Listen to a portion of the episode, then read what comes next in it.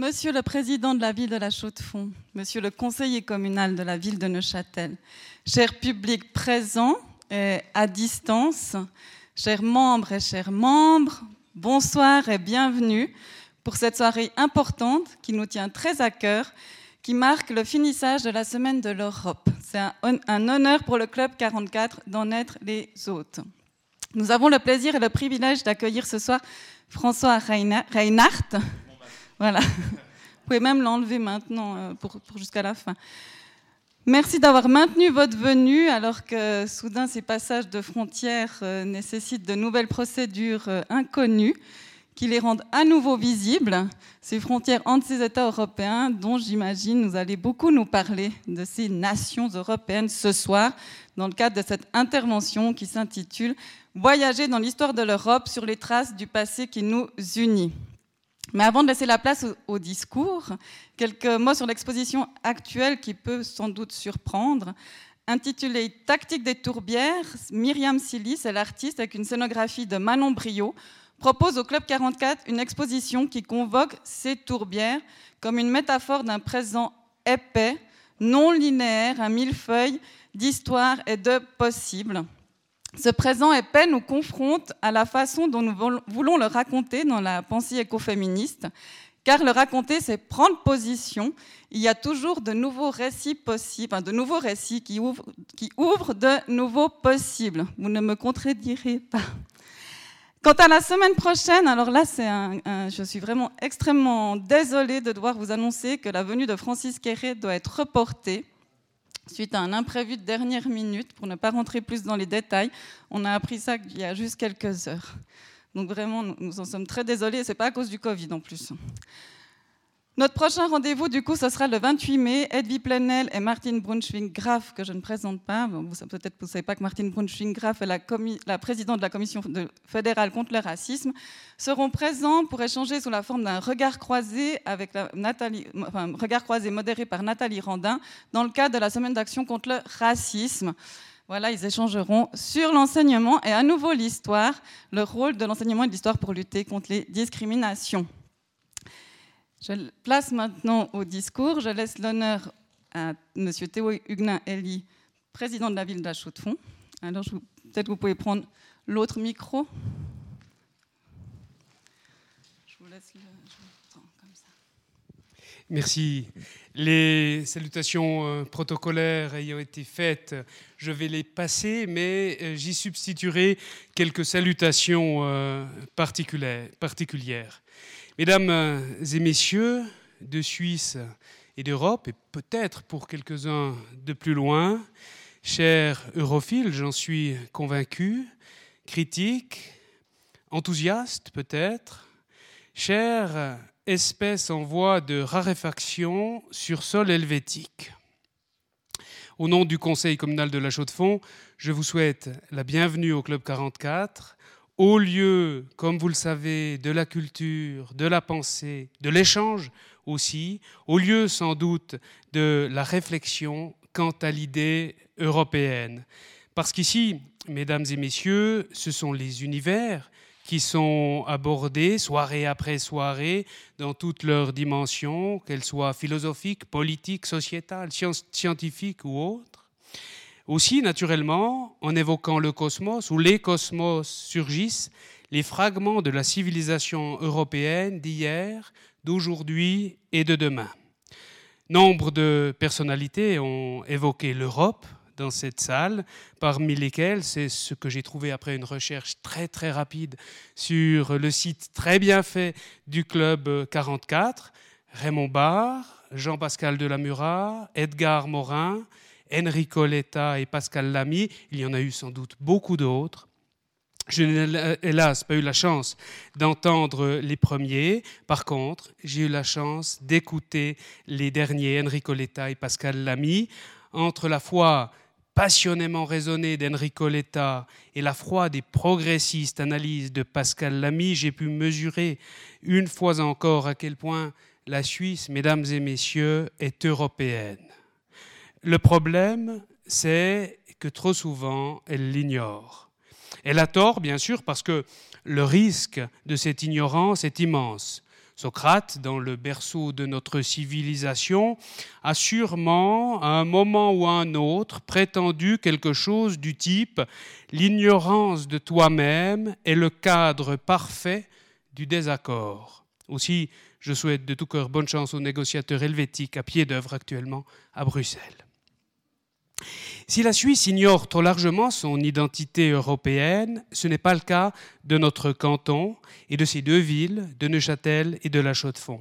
Aussi, c'est un honneur de vous recevoir pour la conférence de François Reynard qui conclut la semaine de l'Europe ici, juste sur la frontière qui nous lie à la Franche-Comté, la frontière que nous considérons comme une chance parce qu'elle ne sépare pas, elle est un pont qui enjambe le Doubs vers une autre société si semblable à la nôtre.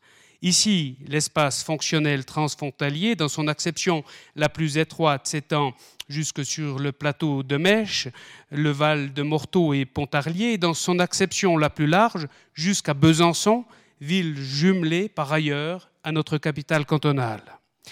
Cette antithèse de l'altérité et de l'identité que je relève entre ces deux micro-sociétés, qui sont celles du canton de Neuchâtel et de la Franche-Comté, est également, à une autre échelle, le paradoxe de toute l'Europe, constituée d'une histoire commune, de mœurs semblables et d'idéaux partagés, sans que ni l'histoire, ni les mœurs, ni les idéaux ne soient jamais les mêmes. Aussi, nos sociétés européennes tant que telle, sans cesse sur la houle, d'une part, du repli nationaliste mettant en exergue les différences, et d'autre part, de l'ouverture à la communauté, valorisant ce qui nous rassemble tous. La chaux de fond, mesdames et messieurs, pour bon nombre, vous le savez, est faite par l'immigration. D'abord au XIXe siècle par l'arrivée des étrangers bernois, puis au XXe siècle jusqu'à aujourd'hui par l'arrivée des immigrés européens et puis des immigrés du monde entier. Aujourd'hui encore, la population de notre ville compte 15% de Bernois, 30% d'étrangers, dont 21% d'Européens, soit 11% de Portugais, 4% d'Italiens, 3% de Français et 2% d'Espagnols. Mesdames et messieurs, la Chaux-de-Fonds s'est construite uniquement avec l'autre, celui venu d'ailleurs, et ce ne sont pas les braves paysans défricheurs du XVIe siècle, arrivés solitaires et presque par hasard en plein massif jurassien dans un dessert hostile de pentes, de neige et de forêt, qui me détromperont.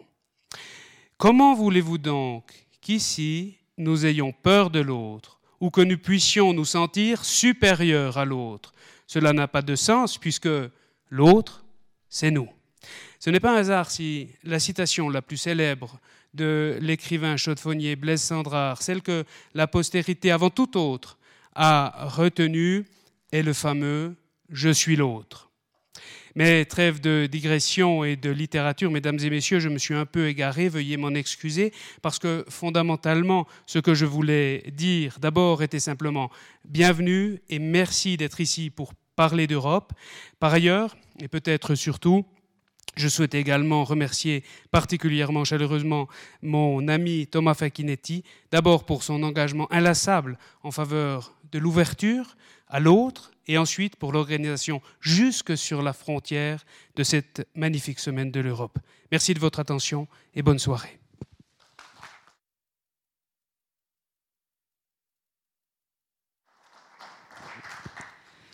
Merci beaucoup. C'était une très belle contextualisation aussi pour M. Reinhardt qui posait plein de questions auxquelles vous avez répondu euh, avant euh, le début de cette conférence. Je laisse la parole maintenant à M.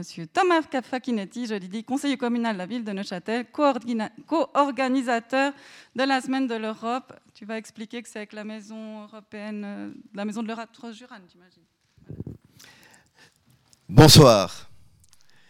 Monsieur le président du Club 44, euh, euh, monsieur le président de la ville de La Chaux-de-Fonds, cher Théo, madame la déléguée euh, culturelle, monsieur le conférencier, mesdames et messieurs, c'est un immense et un réel plaisir pour moi d'être ici au Club 44 ce soir.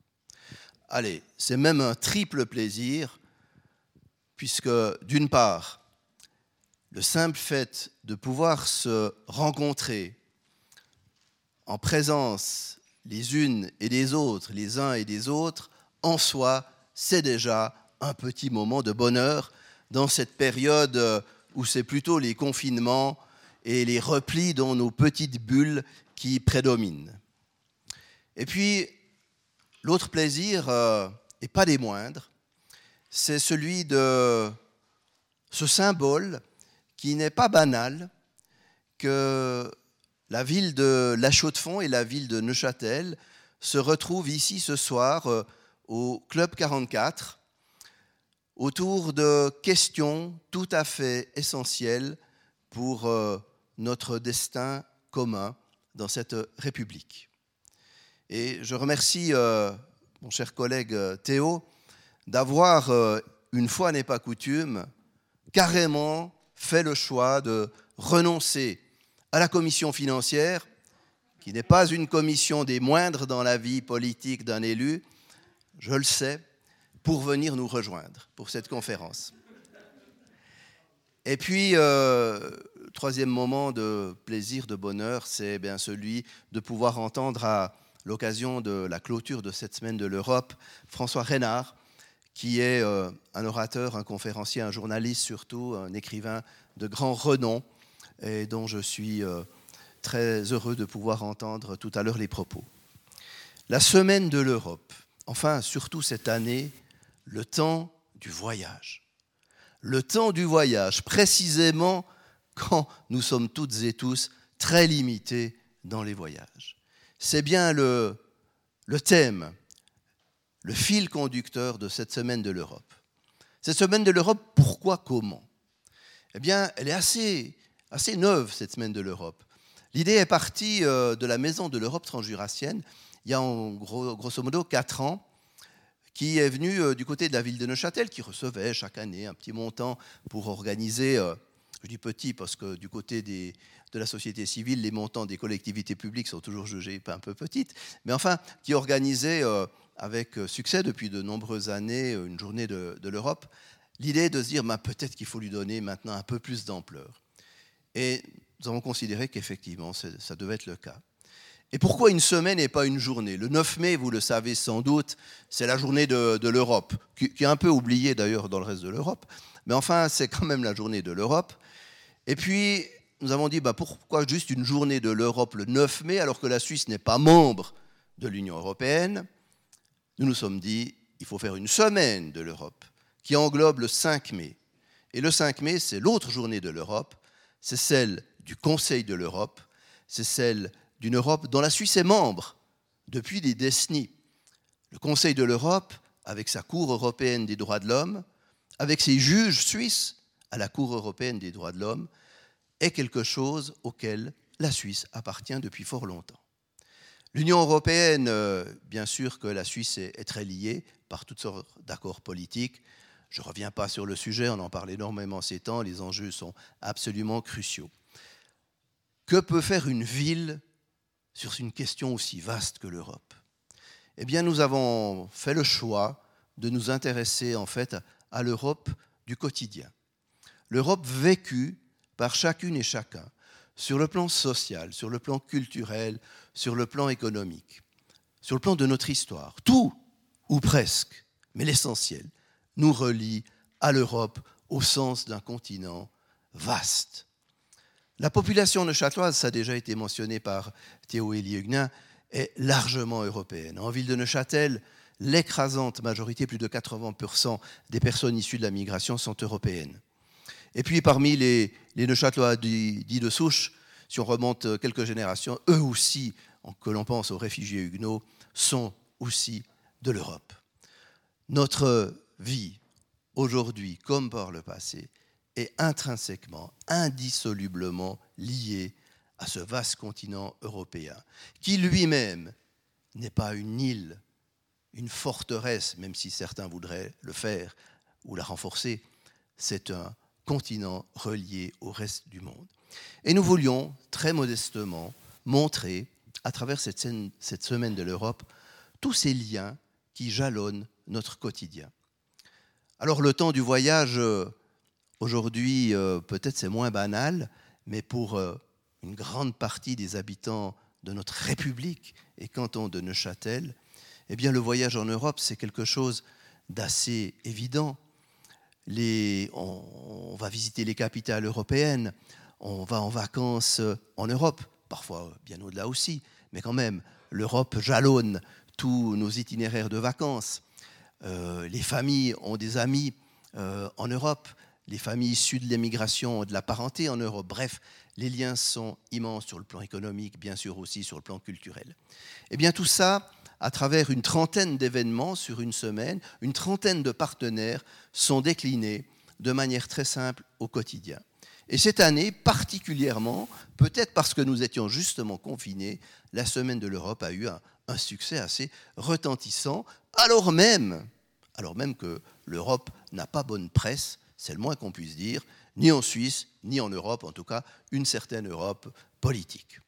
Eh bien, je crois que la démonstration est faite que l'Europe ne se cantonne pas, ne se limite pas à une Europe politique avec ses turbulences ou simplement une Europe économique.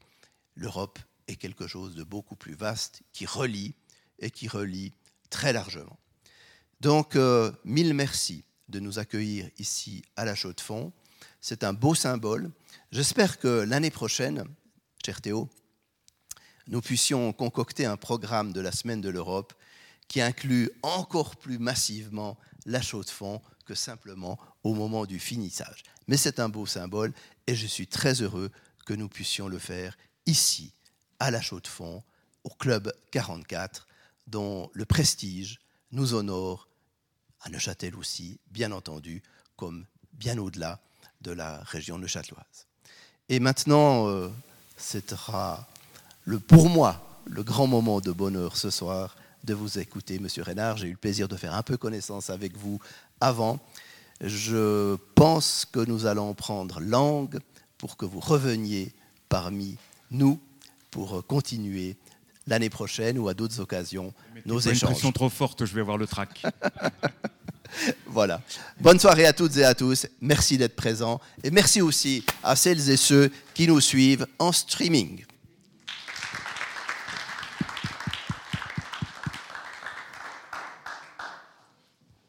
Merci infiniment, monsieur le conseiller communal. au nom du Club 44, nous sommes ravis de pouvoir être un pont et j'espère que nous allons être présents l'année prochaine pour organiser à nouveau une très belle soirée. Avant, juste quelques mots pour vous présenter, mais je vais être court pour pouvoir qu'on garde assez de temps pour profiter de votre présence. Alors, euh, monsieur François Reinhardt, vous avez toujours rêvé d'être écrivain, mais vous êtes devenu journaliste un peu par hasard un journaliste emblématique du Nouvel Observateur, aujourd'hui OPS, qui est notre partenaire pour la soirée, et j'en suis très heureuse. J'espère aussi que c'est le début d'autres partenariats. En effet, vous êtes chroniqueur pour ce média depuis 1995, mais aussi pour la radio et la télévision. Vous, avez, vous êtes intervenu dans plusieurs émissions de Stéphane Bern, peut-être que certains l'ont vu. Vous avez publié de nombreux livres, pour n'en citer que quelques-uns. Le premier, de vos livres pour en finir avec les années 80. Puis La planète des saints, donc le premier c'était chez Kalman Levy en 1988, puis La planète des saints à Hachette Littérature en 2007, jusqu'à, il y en a beaucoup d'autres, hein, mais jusqu'à Nos ancêtres les Gaulois et autres fadaises aux éditions Fayard en 2010. Et ça sera un best-seller. J'ose pas dire que votre vie bascule, mais. Les impôts sont contents. Ce livre, à la base, voulait ouvrir les yeux sur des vieux clichés, de l'histoire de France. Et depuis, extrêmement bien soutenu par votre, par votre, éditeur, vous avez poursuivi dans cette voie et publié d'autres vastes synthèses historiques qui veulent déconstruire un peu l'histoire telle qu'on se l'imagine toutes chez Fayard. Alors, je vous, les, cite. Il y a la grande histoire du monde arabe d'Alexandre le Grand à l'islamisme radical aux éditions Fayard en 2015. La grande histoire du monde aussi, donc euh, en 2016, j'arrête de dire l'éditeur. Puis le voyage en Europe au centre de cette soirée. Et enfin, tout récemment, la grande histoire des nouveaux mondes. Vous pouvez les trouver en grande partie sur le stand de Payot. Il y a Vincent Bellet qui est présent. Merci infiniment aussi pour ces partenariats précieux. Et votre chronique humoristique à l'Obs vous a rendu très connu.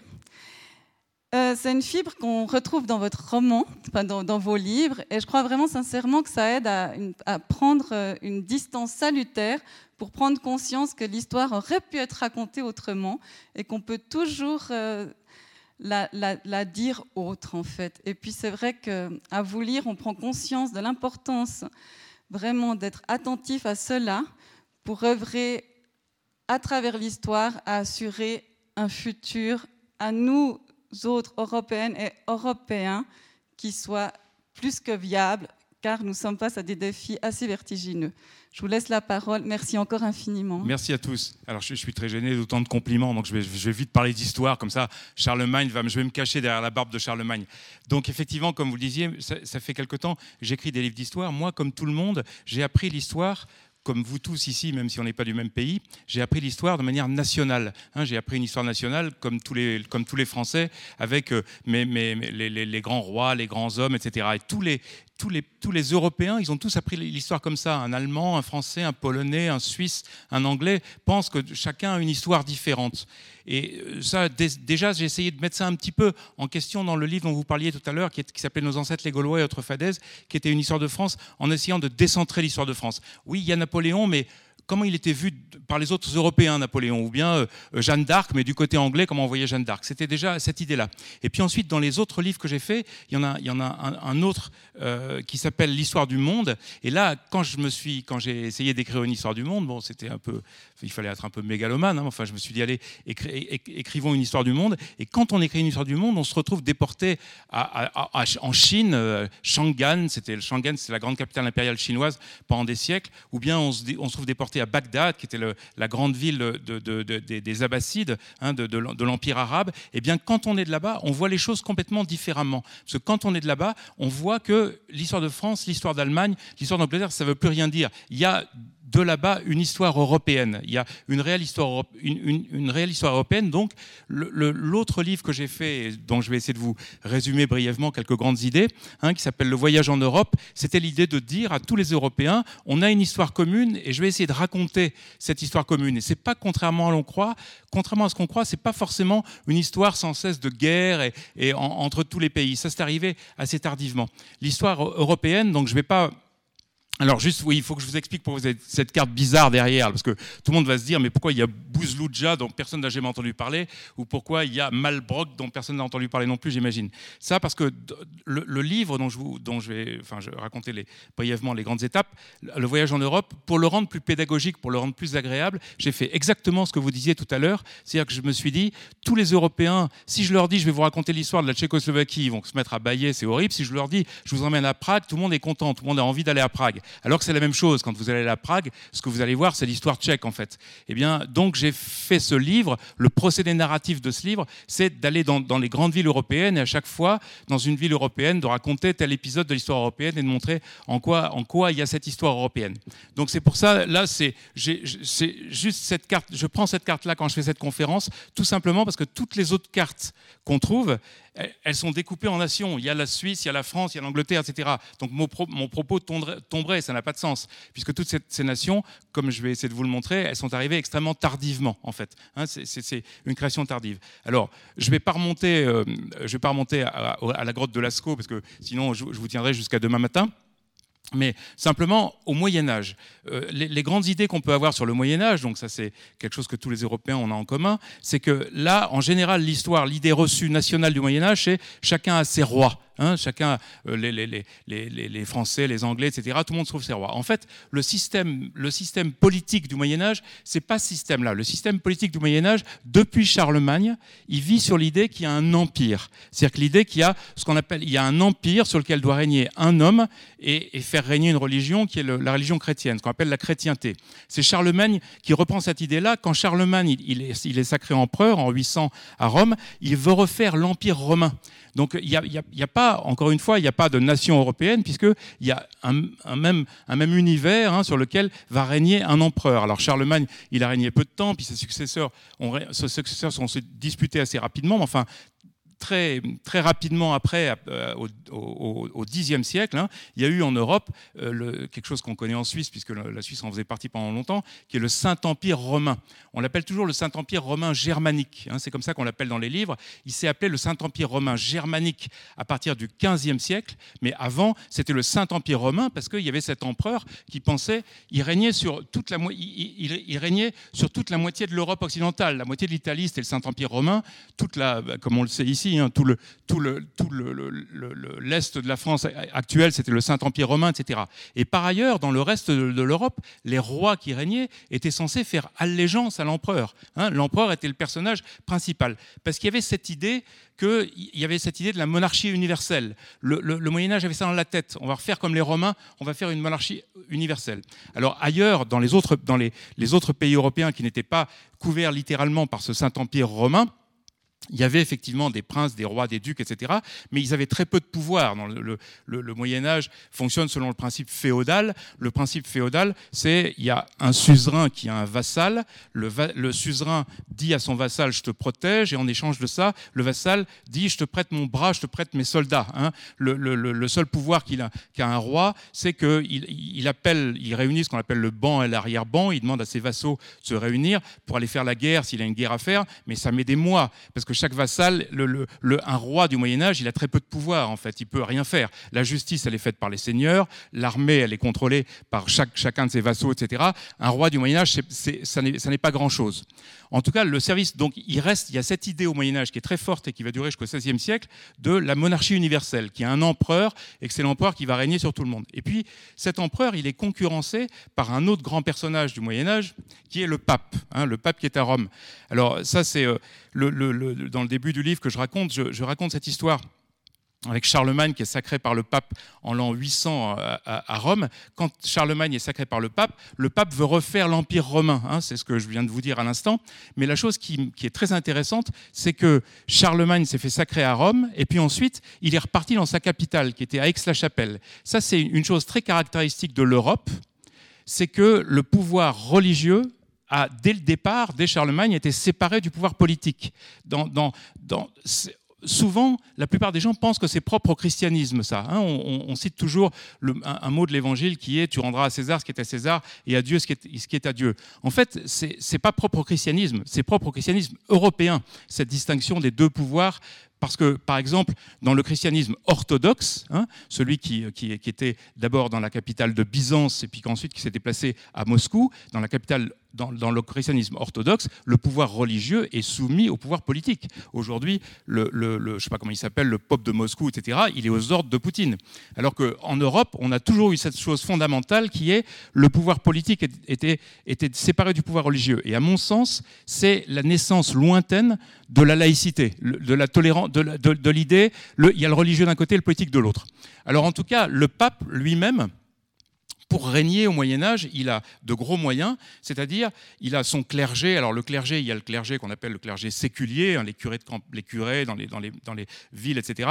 Mais le clergé au Moyen Âge, dès qu'on parle du clergé séculier au Moyen Âge, c'est toujours une catastrophe, c'est toujours horrible. Il y a les choses dont on parle, à chaque concile, à chaque fois que le pape organise un concile avec ses évêques, c'est comment c'est le, curé, le curé du Moyen Âge, c'est toujours le type à moitié paillard qui vit avec sa, servante ou, autre, qui, euh, qui monnaie ses trucs, etc. Le pape, il a autre chose pour régner, il a son clergé régulier, ses grandes abbayes. Le pape, il peut régner avec les grands ordres monastiques, hein, les, grands ordres monastiques. Alors là, qu'est-ce que, est-ce qu'on a euh, Non, il l'a pas, il l'avait pas mis parce que dans les grandes abbayes, dans les, grandes abbayes du, du, Moyen Âge, il y a l'abbaye de Cîteaux, par exemple, avec euh, hein, l'ordre qu'on appelle cistercien, et les abbayes bénédictines. En tout cas, le pape peut régner avec ça. Mais toutes ces grandes abbayes, euh, pardon, mais dites-moi une grande abbaye suisse, elle me manque dans la tête là. Qu'est-ce qu'il y a comme grande abbaye bénédictine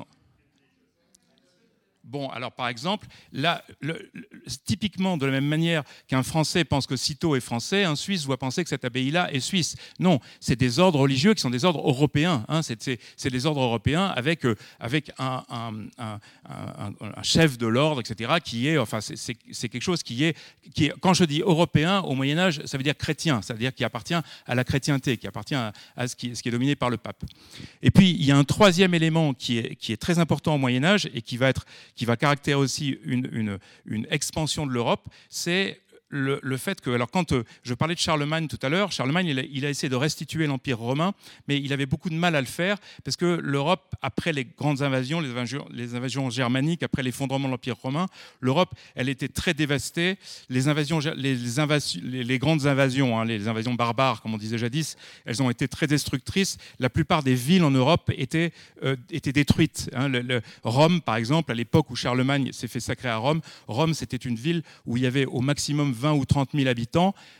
La grande ville de l'époque, c'était Bagdad. À Bagdad, il y avait un million d'habitants en même temps. Hein. vous voyez la, différence de proportion. Et donc, euh, ces, villes étaient très dévastées, l'Europe était très, très, dévastée, 700, 800, 900 000, et puis vers l'an 1000, il y a un relatif retournement qui se passe, c'est un retournement climatique. Le climat fait qu'il y a des meilleures récoltes, que les gens deviennent plus riches, etc. Et cet enrichissement général fait qu'au 11e, 12e, 13e siècle, les gens deviennent plus riches ça développe le commerce, ça développe les villes. Ça, c'est une autre grande caractéristique européenne du Moyen Âge. Hein. il y a des médiévistes, qui parlent de la Renaissance du XIIe siècle. La Renaissance du XIIe siècle, c'est les villes deviennent importantes. Elles deviennent, les, villes en Europe deviennent importantes. Elles ne l'étaient plus, elles, le redeviennent. toutes les, grandes villes européennes, c'est à ce moment-là qu'elles prennent leur grande expansion. Et avec l'autre grande caractéristique, c'est un, retour du commerce. Le commerce était très perdu. Il y avait plus de, par exemple, dans ce qu'on appelle le haut Moyen Âge, Charlemagne et après, il y avait, plus d'échanges monétaires, par exemple, pratiquement. les, échanges monétaires vont revenir. Alors ça, la Suisse connaît ça avec le passage du Saint-Gothard, quand l'économie reprend. Hein. 11e, 12e, 13e siècle, là, ça devient très important. Puis, le point auquel je voulais venir quand les villes deviennent florissantes en Europe, hein, au 12e et 13e siècle, c'est ça s'accompagne à ce moment-là d'un énorme appétit de savoir. Autre grande caractéristique européenne et qui appartient à toute l'Europe et qui n'appartient pas à un pays particulier, c'est au Moyen Âge la création des universités. Ça, ça se passe hein, à la fin du XIIe siècle ou à la fin du XIe, d'ailleurs je crois, euh, si je ne me trompe pas. La plupart des grandes universités, c'est vers 1200, mais en tout cas, la première, c'est Bologne. Hein. On dit que ça a été créé, les universités, elles ont été créées à Bologne. Alors j'ai perdu la date, mais je crois qu'on doit être vers, vers 1080, quelque chose comme ça, on doit être juste avant 1100.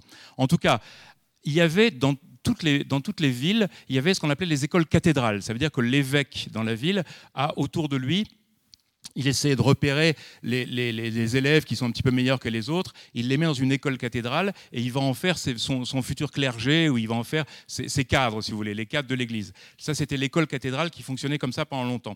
Et puis, à Bologne, à la fin donc, du XIe siècle, euh, on raconte qu'il y a ce qu'on appelait à l'époque des écolâtres, hein, on dit ça en français, mais les écolâtres, c'est ce qu'on appellerait aujourd'hui les étudiants, c'est ceux qui sont, qui sont enfin, qui sont à l'école cathédrale précisément. En tout cas, ces écolâtres en ont assez parce qu'ils trouvent que l'enseignement qu'on leur fait est un enseignement misérable, et donc ils se cotisent entre eux. Ces élèves à, Bologne, ils se cotisent entre eux pour acheter les, leçons d'un maître meilleur, d'un maître qui font venir d'ailleurs. Et en se, réunissant entre eux, ils forment une, guilde, si vous voulez, une, association. Hein. Euh, et, c'est cette guilde qui s'appelle, alors j'ai plus le mot latin qui m'échappe, mais il y a Universitas des maîtres et des élèves, d'accord? C'est-à-dire le fait de mettre ensemble les maîtres et les élèves. Le, nom université, il vient de là. C'est des élèves qui se sont cotisés et ensuite ils se sont, ils se sont mis ensemble avec ces, ces professeurs pour, pour, que les maîtres enseignent aux élèves et que les élèves et les, universités sont nées comme ça. La première est née à Bologne et ensuite il y en a eu un peu partout. Hein. Dans les grandes universités, il y avait Salerne en Italie qui était spécialisé dans la médecine, il y avait Montpellier en France qui était spécialisé dans la médecine, il y avait bien sûr euh, les universités de, de, Paris avec hein, l'université de Paris et l'université d'Oxford, puis ensuite plus tard Heidelberg euh, en, Allemagne, etc.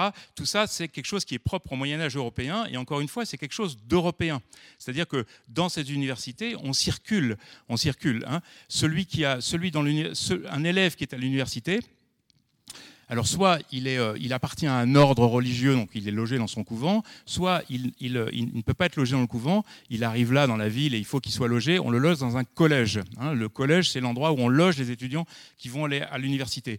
Et dans les, dans les collèges des grandes universités, il y a des étudiants qui viennent d'un petit peu partout. Tous les, tous les étudiants circulent le plus célèbre étudiant qui est devenu un des plus, grands noms, un, des plus grands noms du Moyen Âge, dont je dirais deux mots tout à l'heure, qui est saint Thomas d'Aquin. Hein. saint Thomas d'Aquin. Saint Thomas d'Aquin, il est né dans le sud de l'Italie, puis euh, il a été, euh, euh, il, est, devenu moine, il est devenu moine de, l'ordre dominicain, je ne sais plus où, quelque part en Italie, puis il est venu étudier à, Paris, donc dans l'université de Paris, parce qu'elle était spécialisée dans la théologie. Puis son maître Albert Legrand donnait des cours à Cologne en Allemagne, donc il est allé suivre des cours et il avait des cours là-bas. L'université du Moyen Âge, c'est un endroit où on passe son temps à aller d'un endroit à l'autre, avec une chose évidemment qui rendait les choses beaucoup plus faciles qu'aujourd'hui, même à l'époque d'Erasmus, c'est le fait que tout le monde parle latin. Donc euh, évidemment, ça, facilitait grandement les choses européennes. Je vous parle de ces universités du Moyen Âge parce qu'il faut savoir aussi que ce Moyen Âge européen, l'Europe à ce moment-là, donc là on est au 12e, 13e, 14e, c'est pas grand-chose. C'est un petit bout du monde, c'est un petit bout du monde qui est loin. C'est Paul Valéry, quand il parlait de l'Europe, il disait ce petit cap de l'Asie. Hein, euh, voilà, c'est le petit, un petit, hein, c'est un minuscule cap de l'Asie. À cette époque-là, les grandes civilisations dans le monde, euh, à, cette époque-là, les grandes civilisations. Alors j'ai cité tout à l'heure la, enfin la plus ancienne, la, plus ancienne des grandes civilisations du monde, c'est la civilisation chinoise. Celle-là, il y a un empire qui est, là déjà depuis des siècles, etc. Ensuite, euh, il, y a, les civilisations indiennes. Et puis, à partir de, après, le, début de l'islam, les, Arabes ont créé un, gigantesque empire, l'empire qu'on appelle l'empire abbasside. Hein, c'était une famille qui régnait à Bagdad. Et ça, c'était un empire qui régnait des frontières de la Chine jusqu'au au nord de l'Espagne. Ça, c'était l'empire abbasside. Les grandes civilisations, c'était la Chine, c'était l'Inde et c'était le monde arabe, le monde arabo-musulman. Mais l'Europe, elle comptait pratiquement pas.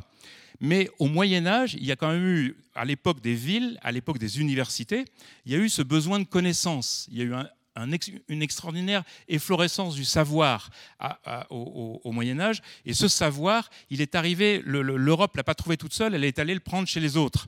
Alors qu'est-ce qui s'est passé? C'est que là, si on est vers 1100, 1200, il y a ici l'Espagne, l'Espagne, depuis la conquête musulmane, elle était musulmane.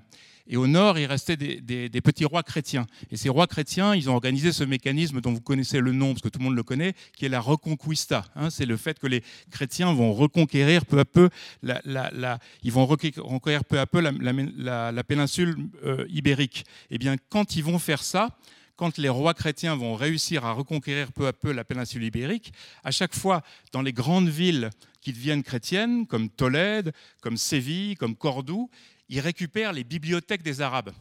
Hein, il y a dans les, Arabes ont laissé des bibliothèques immenses et tout le savoir arabe, il est dans ces bibliothèques-là. Et tout ce savoir arabe va être traduit par des érudits, en particulier à Tolède, va être traduit en latin. Et c'est ça qui va arriver dans les nouvelles universités. C'est comme ça que le savoir va circuler le, Moyen Âge européen, il apprend tout en lisant les grimoires arabes traduits en latin. Par exemple, Aristote, hein, le grand philosophe grec, on le connaissait plus que par bribes à ce moment-là. Et là, et alors que les Arabes le connaissaient très bien, dans, leur gigantesque empire arabe, ils avaient étudié les Grecs. Les, savants arabes avaient étudié les Grecs et les connaissaient très bien. Donc on connaissait Aristote, on, a réappris Aristote en Europe grâce aux grimoires qui étaient laissés par les Arabes les mathématiques, ça vient des Arabes. Alors, quand on, on, a toujours le truc en tête qui est de dire les chiffres arabes. Alors ça, c'est pas tout à fait vrai, parce que c'est vrai que les chiffres arabes, c'est arrivé à peu près à ce moment-là. Les chiffres arabes, avant, on faisait hein, les, chiffres romains qu'on a tous appris à l'école.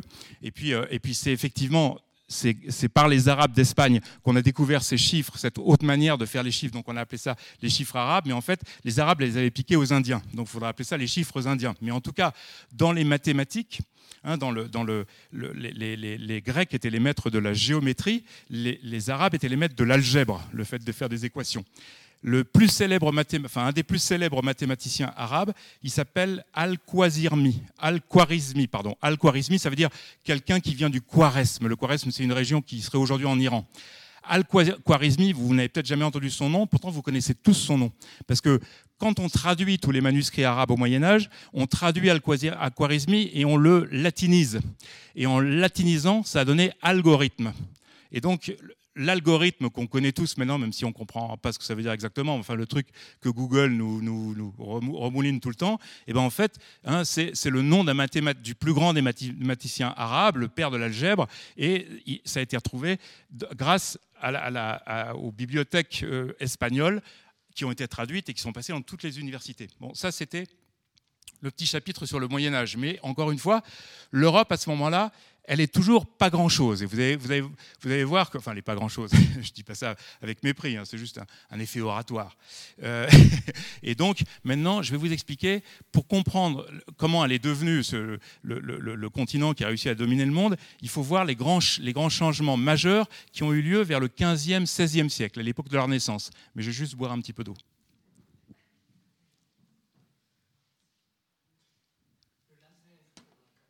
Ah oui, parce que je monte avec le doigt, vous voyez rien en fait.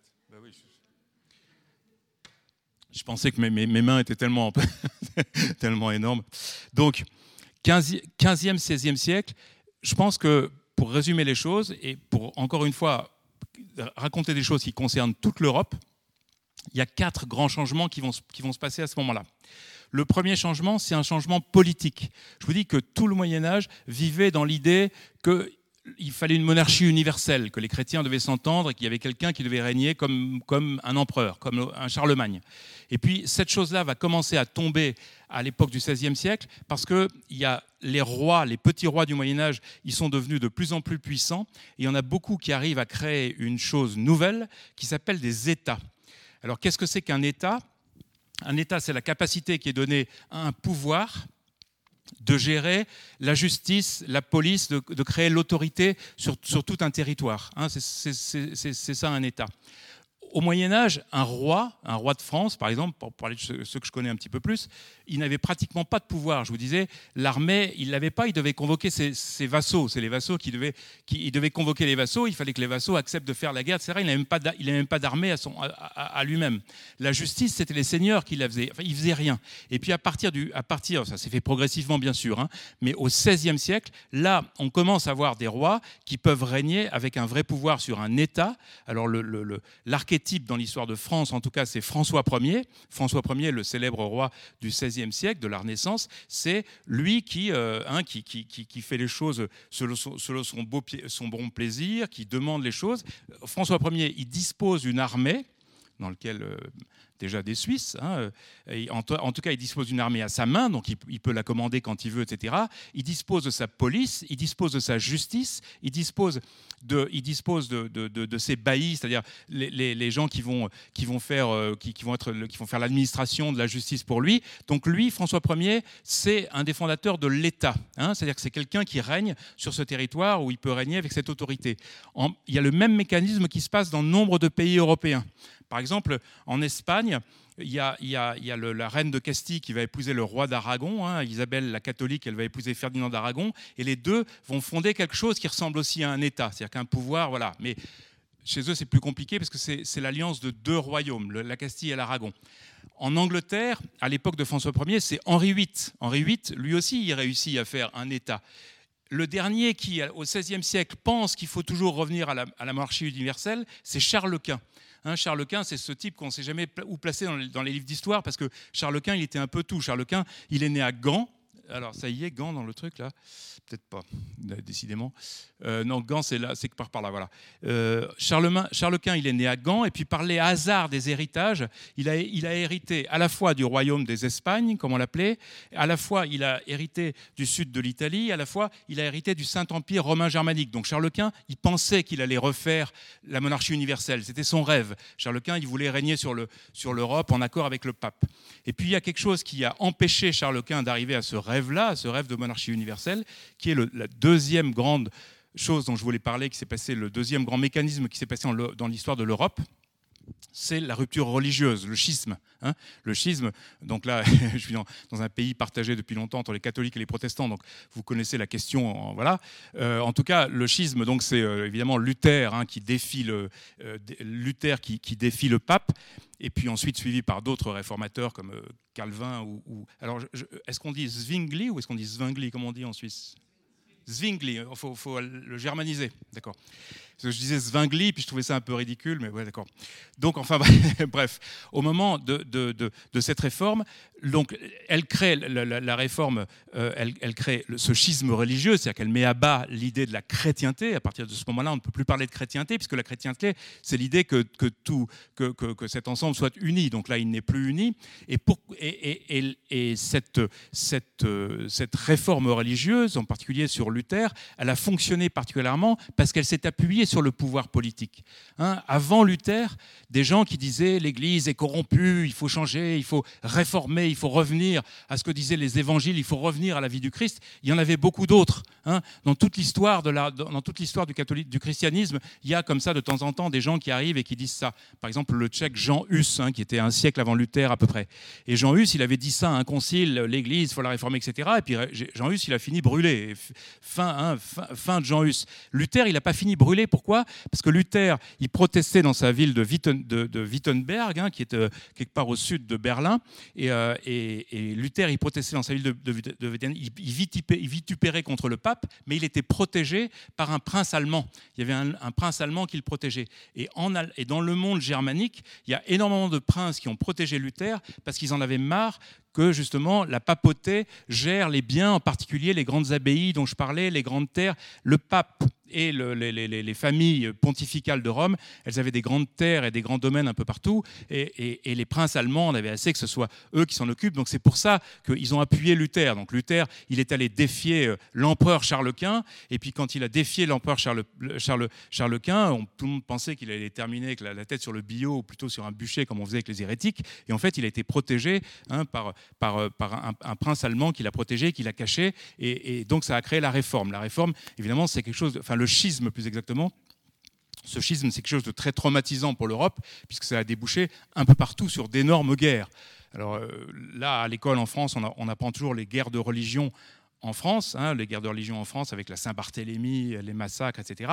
Et euh, on, connaît ça par contre-coup ici avec les Huguenots qui ont fui à la fin des guerres de religion, enfin plus exactement un siècle plus tard, et qui sont venus s'installer ici. Mais la, guerre de religion la plus atroce qui a eu lieu, en fait, c'est celle qui a eu lieu dans tout le monde germanique, qu'on appelle la guerre de 30 ans. Hein. la guerre de 30 ans, elle a commencé en 1618, elle a fini en 1648. Et la guerre de 30 ans, c'est la même chose dans le monde germanique, c'est-à-dire les protestants qui se battent avec les catholiques, mais ça a été monstrueux. Je crois qu'un tiers de l'univers l'univers germanique a disparu. Hein, c'est en termes de, il y a, des, endroits, alors euh, pas loin d'ici, mais je crois que c'est, j'espère pas dire une bêtise, mais il y a une ville qui a une ville qui a été réduite de moitié. Je crois que c'est Besançon ou je sais pas quoi. Il y a d'autres endroits tout, le Jura, tout ça, tout ça appartenait au Saint-Empire. Hein. Euh, dans, ces endroits-là, il y a les, ravages de la guerre ont été terribles parce que la guerre, elle, va toujours avec d'autres calamités. Il y a les batailles, et puis, euh, et puis derrière, il y a le fait que les paysans sont obligés de quitter leur terre, donc il n'y a plus à manger, donc il y a la disette. Après la disette, il y a l'épidémie, etc. Et ça fait des catastrophes monstrueuses. Donc, ce schisme religieux, il a évidemment débouché sur ces, ces guerres absolument abominables, dont la guerre de 30 ans qui est la pire. Mais par ailleurs, euh, il, a, aussi mis fin à ce, ce, rêve d'une unité de la chrétienté et par ailleurs renforcé la division de l'Europe, puisque désormais il y avait des États qui étaient, hein, il y a des États qui devenaient protestants et des États qui devenaient catholiques. Par exemple, par exemple en Suède, alors je vais réussir à la montrer, en, Suède, il y a un roi qui s'appelle Gustav Vasa qui, euh, à l'époque de François Ier dans VIII, au début du XVIe siècle, il essaie d'unifier la Suède, la Suède, et pour le faire, il va basculer du côté du protestantisme, parce que justement, c'est une manière de tenir son pays, si vous voulez. Enfin, je dis ça, il, avait peut-être des, sentiments religieux réels, bien sûr, mais en tout cas, politiquement, ça se traduisait par le fait qu'une unité religieuse, ça permet, dans toute l'Europe, comme ça, il y a des pays qui ont choisi un, il y a des pays qui ont choisi l'autre, et c'est comme ça que ça, permet, ça renforce le pouvoir de l'État, hein, ça, renforce le pouvoir, le pouvoir des rois. Le seul pays, on ne le, connaît, on le connaît pas ça, le seul pays à l'époque des guerres de religion qui a refusé et qui a mis dans sa constitution, enfin dans son, dans, son être même, le fait qu'il fallait être tolérant entre une religion ou l'autre, c'est la Pologne, le royaume de Pologne. On n'a pas cette image-là de la Pologne, pays très catholique, mais à ce moment-là, au XVIe siècle, les nobles polonais ont dit si tu veux être protestant, tu es protestant, si tu veux être catholique, tu es catholique. C'est le seul pays. Tous les autres, ça a, été, ça a été des disputes, des horreurs, etc. Ça, c'était le, deuxième, le deuxième mécanisme. Le troisième, le, troisième chose, c'est les grandes découvertes. On appelait ça quand j'étais petit. Maintenant, on parle des expéditions maritimes. Enfin, le fait que l'Europe soit sortie des mers. Alors là, pour, vous expliquer ça, il faut que je revienne un tout petit peu en arrière. Hein. Je suis désolé, parce que sinon, dans la chronologie, euh, ça, ça, ne marchait pas. Parce que pour comprendre les expéditions maritimes, pour comprendre pourquoi l'Europe s'est lancée au-dessus au -dessus des mers, au-delà des mers, il faut revenir au début du XVe siècle. Hein, on est juste vers 1430. Et vers 1430, il y a des choses qui se passent ici, à Sagresse. Alors, ici, donc, il y a le, royaume, d'Aragon et le royaume de Castille qui sont unis, qui forment ce qu'on appelle l'Espagne. Et puis, il y a un petit royaume qui s'est mis là, qui s'appelle le Portugal, hein, que tout le monde, un pays charmant que tout le monde connaît. Et le Portugal, eh bien, au Portugal, il y a eu à peu près la même, la même histoire qu'en Espagne, c'est-à-dire il y a des rois qui ont essayé de repousser les musulmans un peu à la fois. Et donc là, ils ont réussi à la, fin du XIVe siècle à repousser ces musulmans complètement. Et donc là, le Portugal il regardait toujours de, l'autre côté, il regardait toujours du côté de la côte africaine, parce qu'il restait dans la tête de beaucoup de Portugais l'idée de dire bah, cette reconquista, on va la continuer, hein, il n'y a pas de raison, pourquoi, pourquoi on s'arrêterait là? Donc on va, on va aller faire des batailles au Maroc, et, et, du Maroc, on va repousser les musulmans qui, ont, qui y sont pour refaire un empire chrétien comme c'était. Hein, nous, dans nos têtes à nous, l'Afrique du Nord, elle est, elle, est, elle est structurellement musulmane, mais l'Afrique du Nord, dans l'Empire romain, c'était le monde chrétien. Hein, quand l'Empire romain est devenu chrétien, ça c'était c'est un, monde chrétien aussi. Donc les Portugais ont cette idée en tête. Et puis, il y a un petit prince portugais euh, qui s'est battu justement au Maroc. Euh, et, quand il était au Maroc, il, est, revenu, au Portugal avec, euh, avec une idée qui était, il, cherchait un moyen de combattre ces musulmans qui étaient de l'autre côté du Maroc. Ce petit prince, il s'appelle, je ne parle pas le portugais, il s'appelle Henrique, je ne sais pas comment on dit, mais en tout cas en français on l'appelle Henri, et en général on l'appelle Henri le Navigateur. Pourquoi on l'appelle Henri le Navigateur? Parce que rapidement, c'était un prince de la famille royale, il s'est installé dans cette petite ville où il, où il avait construit un petit château qui est tout au bord de la mer, qui s'appelle Sagres, et là il s'est dit, on va essayer de faire des expéditions maritimes pour contourner les musulmans. Hein, son idée, c'était, les musulmans, ils sont là, on va essayer d'envoyer des bateaux pour les contourner, on va les prendre par le revers. Et puis en même temps, hein, si c'est possible, on essaiera de voir ce qui se passe de ce côté-là, parce qu'on ne connaissait pas. Là, il y a l'Afrique qui est en dessous, on ne connaissait rien de tout ça. Hein. On va essayer de suivre la, côte africaine et éventuellement de ramener des épices. Et éventuellement, on va essayer d'évangéliser les peuples si on en trouve. Et Henri le Navigateur, c'est quelqu'un de très important dans l'histoire européenne. Hein, on devrait le célébrer plus qu'on ne le célèbre. Enfin, euh, si, tant est qu'il faille le célébrer, je ne sais pas. Mais enfin, en tout cas, le, le mouvement qu'il a enclenché est extraordinaire. C'est l'Europe sort d'elle-même elle n'était jamais sortie d'elle-même l'Europe. Hein. Jusque-là, les grandes routes commerciales, les produits très, importants qu'on achetait, qu'on appelle toujours les épices. Hein. On parle toujours de la route des épices, etc. Il ne faut pas se tromper. Quand on dit les épices, ça servait à la nourriture, mais c'était surtout la pharmacopée. Hein. Quand on dit les épices, c'est tout ce qui servait à soigner. C'est pour ça que c'était tellement important. On allait les, épices, elles venaient de Chine, elles venaient d'Inde, elles venaient d'Indonésie, etc. elles étaient par des grandes routes commerciales qui étaient contrôlées d'abord par les Chinois, puis par les d'Asie centrale, et puis par le, et ça, arrivait dans le monde arabo-musulman, et ça remontait, et, tout arrivait à Venise. Donc Venise était très très riche, mais les produits étaient très très chers, parce que évidemment, à force d'intermédiaires, hein, la, la, cardamome ou je sais pas quoi, qu'on allait chercher, la noix de muscade, elle finissait par coûter très cher. Donc là, notre Henri le Navigateur, il se dit, on va envoyer des bateaux, ça va contourner les, ça va contour, ça va contourner les musulmans, on va peut-être faire une alliance de revers, et puis peut-être que nous on trouvera aussi une autre route pour aller euh, chercher du commerce. C'est cette idée qu'il avait en tête. Alors il ne l'a pas vu, lui, Henri le Navigateur, parce qu'il est mort assez vite, mais il a envoyé des bateaux. Ça s'est fait sur, sur, euh, sur 70 ans, hein, parce qu'évidemment c'est très compliqué. On envoie une expédition, puis déjà il faut avoir le courage de monter sur le bateau, etc., parce que les gens ils ne savent pas où ils vont. Euh, euh, et, donc les, marins cherchent les courants, etc. Puis ils avancent, et puis ils dépassent ce qui serait aujourd'hui le Maroc, et puis ils reviennent, et ils dépassent aujourd'hui ce qui serait la Mauritanie, puis ils trouvent les Canaries en passant, et puis l'expédition revient, etc., etc. Et comme ça, sur des décennies et des décennies, finalement, en 1488, hein, en 1488 il y a un, un Portugais, un marin portugais, portugais qui s'appelle Bartolomeo Dias, qui passe un cap, le cap le sud de l'Afrique, Hein, et ce, cap est tellement, euh, c'est tellement difficile à passer qu'il appelle le cap des tempêtes. Et quand il revient, le roi du Portugal dit ah non, non, on l'appellera le cap de bonne espérance, parce que pour les Portugais, hein, on a l'espérance. Maintenant, on va, on va, passer, parce que leur idée, maintenant, le navigateur est mort depuis longtemps. Maintenant, les Portugais se disent ben, maintenant qu'on a contourné toute l'Afrique, on, va repasser de l'autre côté, puis on va arriver en Inde. Alors là, l'Inde, elle est quelque part ici. Donc c'était leur rêve à eux. Et là, il y a quelqu'un qui va changer l'histoire, dont tout le monde connaît le nom, hein, qui s'appelle Christophe Colomb, parce que Christophe Colomb, c'est lui qui il a cette idée en tête, mais il dit on va la faire autrement. Alors Christophe Colomb, c'est un marin génois, c'est un marin génois, et lui, il a une idée lumineuse en tête. Il sait que la Terre est ronde, mais tous les gens cultivés le savaient à l'époque. Hein. Mais lui, il dit, comme la Terre est ronde, pourquoi s'embêter à faire cette route-là, alors qu'il suffit de faire comme ça et on va réussir à arriver en Chine, là où on veut aller, ou en Inde, là où on veut aller. Hein. Ça, c'est l'idée de Christophe Colomb. Et Christophe Colomb, qui est ce marin génois, il va offrir, il va vendre son idée aux Portugais parce que c'est les Portugais, c'est les seuls. Il y a personne d'autre en Europe ne s'occupe de tout ça. Donc il va voir les, Portugais. Lisbonne, c'est la capitale où il y a les marins, les géographes, etc. C'est le, spot, si vous voulez, c'est espèce de Californie d'aujourd'hui. C'est l'endroit où tout se passe, quoi. Hein.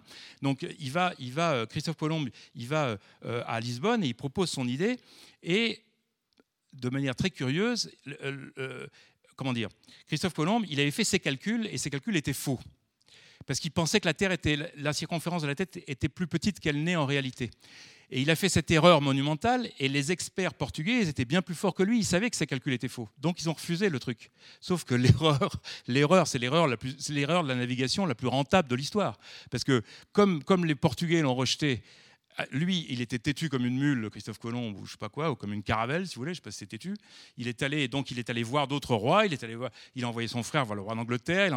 Il a envoyé, un autre voir le roi de France, etc. Puis finalement, il est, allé voir la reine d'Espagne, euh, hein, qui habitait à Tolède à ce moment-là. Voilà. Il est allé voir la reine d'Espagne, Élisabeth la catholique. Il lui a proposé son plan. Elle a refusé, etc. Il est revenu dix ans après, parce que c'était euh, le têtu de chez têtu, comme on dit euh, chez les jeunes.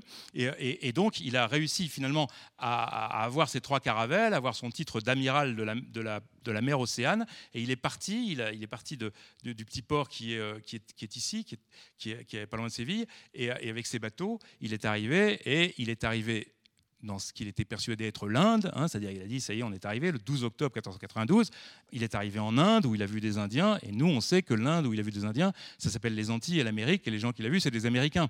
Mais, mais, mais, lui ne le savait pas, hein, c'est cette idée-là. Mais en tout cas, en faisant cette erreur monumentale, il a fait un cadeau extraordinaire à, à, la, reine, à, la reine et au roi d'Espagne, c'est qu'il leur a donné euh, la, moitié d'un continent, parce que c'est comme ça que c'est ça qui a fait après la conquête espagnole et tout ça. Et ces deux phénomènes-là, donc les, Portugais, et pendant ce temps-là, les Portugais continuaient leurs choses, et alors ils se sont fait griller euh, à six ans près, parce que, parce que les Portugais, ils ont quand même réussi à faire leur grand tour. C'est Vasco de Gama, hein, le navigateur portugais, qui lui a réussi à faire le tour, et il est arrivé en Inde euh, en 1498. Donc à six ans près, il, a, il, a, il, a, il avait réussi son coup, mais enfin Christophe Colomb, alors Christophe Colomb, lui, Christophe Colomb, il est mort en étant persuadé qu'il était arrivé en Inde, hein, et, euh, et, il n'est pas arrivé en Inde. Alors la chose extraordinaire, c'est qu'on continue, moi je trouve toujours ça dément quand je le vois sur des, enfin dans les, livres, etc., le fait que les gens d'Amérique, on les appelle des Indiens, c'est quand même dingue. C'est, imaginer, que des Chinois débarquent en, Suisse en se trompant, en pensant qu'on est aux Pays-Bas, et on, vous appellerait les Hollandais. Mais vous dites, on n'est pas des Hollandais. C'est, vous voyez, il y, a, un truc. enfin, en tout cas, en tout cas l'Europe, elle est sortie d'elle-même à ce moment-là, et ça, ça a créé, avec le, fait que dans cette Europe où les rois commençaient à devenir de plus en plus puissants, la rivalité entre les différents rois a fait que tout le monde s'y est mis les uns après les autres. C'est-à-dire que comme les, Portugais sont allés d'abord, les, Espagnols, donc euh, les Espagnols ont, conquis l'Amérique euh, qu'on appelle l'Amérique latine. Euh, après, le roi d'Angleterre a envoyé les, rois d'Angleterre. Il s'est dit, ben, ils sont installés sur la côte de l'Amérique du Nord. C'est comme ça que l'Amérique du Nord est devenue anglaise à ce moment-là. Les Français sont allés au, Canada actuel et puis en, Inde, etc. Toutes les toutes puissances occidentales, les puissances européennes sont sorties d'elles-mêmes avec ce système de rivalité qui euh, hein, il y avait François Ier qui avait dit, euh, parce que le roi d'Espagne et le roi du Portugal s'étaient partagé le monde. C'est extraordinaire. Il y a un traité qui s'appelle le traité de Tordesillas, qui est signé par le pape, qui dit vous avez le droit de vous partager le monde. Alors les, Espagnols, ils avaient, les, Espagnols, ils avaient tout le côté ouest du monde, et les Portugais avaient tout le côté est. C'est-à-dire que ça leur laissait l'Inde, etc. Et euh, c'est dément quand on y pense. Et François Ier, il avait dit je ne vois qu'on me montre la clause du testament d'Adam dont je sois chassé. Hein. Il disait, moi aussi j'ai le droit. Donc euh, le testament d'Adam, euh, je ne sais pas pourquoi le testament d'Adam, il avait donné le monde aux Portugais, aux Espagnols non plus, mais enfin en tout cas, c'était la mentalité de l'époque. Donc tous les pays européens ils sont allés. Ça, ça donnait une puissance considérable à l'Europe, évidemment. Et quelque chose qui reste un mystère, qui est pourquoi les Européens ont fait ça et pas les autres pourquoi quand, quand les Portugais ont cherché à contourner le sultan du Maroc, pourquoi le sultan du Maroc, n'a pas envoyé lui aussi des caravelles pour chasser les caravelles portugaises? C'est quelque chose qui est, je pense qu'il y a quelque chose qui était très fort dans le, développement européen, c'est l'idéologie messianique. C'est-à-dire que l'idée, on va chercher, il y a le lucre, Hein, l'argent, on va chercher les épices parce que ça nous rapportera de l'argent. Et il y a l'idée, on, va sauver des âmes, on, va apporter la vérité au monde. On est chrétien, on va, évangéliser le monde, entier. Les, rois du Portugal, quand les marins partaient, ils, disaient ramenez-moi des chrétiens et des épices. Donc euh, il y avait cette, double chose-là. En tout cas, ça, ça a donné une puissance considérable à l'Europe. Et puis il y a, y a je, suis très bavard ce soir et je vois qu'il est déjà 9h15, je suis au 16e siècle, c'est horrible. Euh, Euh, bon, excusez-moi. En tout cas, il y a, un. Je vais, juste. Excusez-moi, je ne vais, pas pouvoir aller jusqu'à aujourd'hui, évidemment, mais il y, a, juste quelque chose qui, Il y a autre chose qui est très important et qui se passe en Europe au XVIe siècle, qui est ce qu'on appelle la révolution scientifique. Ça, c'est quelque chose de très important et de très européen là aussi. Alors, je vous ai dit, contrairement à l'idée qu'on a, l'idée toute faite qu'on a, euh, comme le film Les Visiteurs, etc., avec l'idée que le Moyen Âge c'est que des barbares édentés qui se lavent pas et qui, sentent mauvais, ça c'est complètement faux. Euh, le, au Moyen Âge. Euh, déjà, les médiévistes détestent le mot Moyen Âge, ça fait minable, etc. Alors qu'il y a des tas de choses passionnantes qui sont passées dans ces siècles-là. Et puis ensuite, euh, comme je vous ai dit, il y a eu avec les universités, il y a eu un énorme apport de savoir, il y a eu un énorme développement de savoir qui était vertigineux au Moyen Âge, mais il n'est pas comparable à celui qui a lieu, qui a lieu à partir du XVIe siècle, qui, a, qui est une, vraiment une révolution copernicienne, parce que précisément, c'est Copernic hein, qui l'a déclenché. Alors Copernic, c'est qui? C'est un, clerc, hein, un prêtre, euh, qui est, qui, qui est euh, euh, eh ben, lui, justement, il est, ici à Malbork, euh, dans le, dans le nord de la Pologne. Il a, fait, il a fait ses études dans les universités italiennes et ensuite il était là-bas. Donc, euh, euh, alors c'est des zones dans lesquelles, depuis le XIIe siècle, il y avait des peuplements de Polonais et des peuplements d'Allemands. Donc, si vous dites à un, Allemand Copernic, il est quoi? Il dira il est allemand. Si vous dites à un Polonais Copernic, il est quoi? Il dira il est polonais. Mais en tout cas, il, il est ça c'est sûr, qu'il exerçait là où se trouve aujourd'hui la Pologne, ça c'est sûr. Et les Polonais le revendiquent à mort, évidemment. Copernic, lui, par ses livres, par son étude, il fait cette découverte extraordinaire qui est le renversement total, qui est depuis la nuit des, enfin si je puis dire la nuit des temps, depuis le matin des temps, tous les hommes voyaient bien que le Soleil tournait autour de la Terre puisqu'on le voyait, hein, puisqu'on le, le, voit tous tous tous, les jours. Et, Copernic, par ses livres, il réussit à montrer que c'est le contraire, c'est la Terre qui tourne autour du Soleil. C'est vertigineux. Enfin, moi, j'ai pas du tout l'esprit scientifique. Je me dis, un type qui a inventé un truc pareil, ça me paraît extraordinaire. Bon. Et, en tout cas, Copernic, il lance cette révolution scientifique avec ça, mais les textes qu'il fait, dans lesquels il explique ça, dans lesquels il explique cette révolution extraordinaire, il les publie même pas. C'est trop dangereux. Il hein. euh, faut faire attention à ce qu'on écrit, etc. Mais ils sont quand même publiés en douce. Et ils sont publiés en douce notamment d'ailleurs par des chercheurs, par d'autres savants, d'autres mathématiciens, d'autres astronomes euh, euh, protestant, alors que Copernic était, catholique. Mais ensuite, le, déclenchement de la révolution scientifique, c'est que peu à peu, un certain nombre de gens, alors je ne euh, peux pas tous vous les, nommer, mais enfin, ou les nommer simplement. Il y a par exemple un qui est au, Danemark qui s'appelle Tycho Brahe, qui est un grand astronome. Il y, y, en a un, il y a un autre qui est d'origine allemande, qui s'appelle Jacob Kepler, qui tous, ils travaillent sur le, travail de Copernic, ils croient, ils croient, oui ou non à sa thèse, mais ils font progresser la connaissance sur les astres, le mouvement des étoiles, etc. Et puis il y en a un qui est évidemment très important, qui est Galilée. Alors là, Galilée, on est, à peu près un siècle après euh, Copernic, et Galilée, lui, il est très important, parce que Galilée, donc, euh, lui, il, est, il est en, Italie, et Galilée, il est, lui, en plus d'être un génie euh, des sciences, c'est un bricoleur.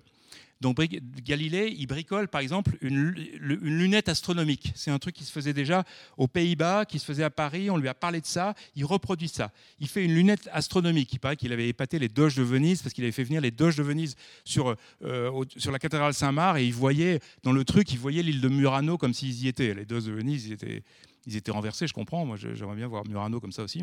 Enfin bref. Et, euh, donc euh, Galilée, avec sa lunette astronomique, il va la, montrer, la, tourner vers le ciel, et il va voir quelque chose d'extraordinaire. C'est quand il regarde la lune, il voit que la lune n'est pas plate.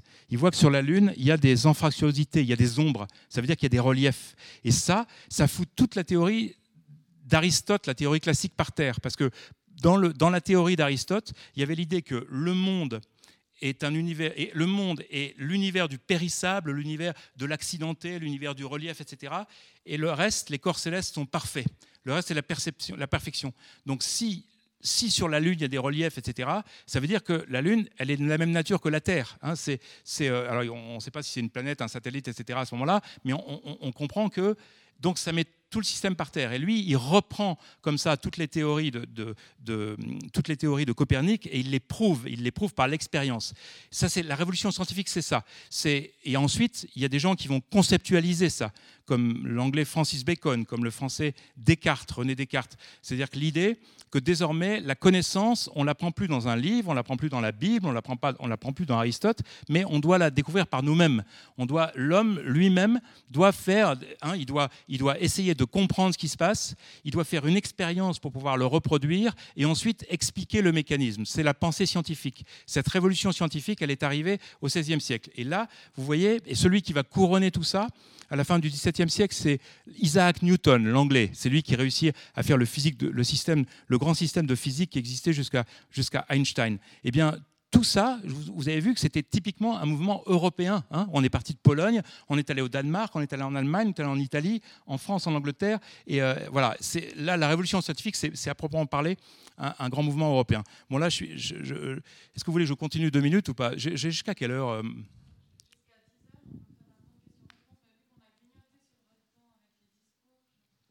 D'accord.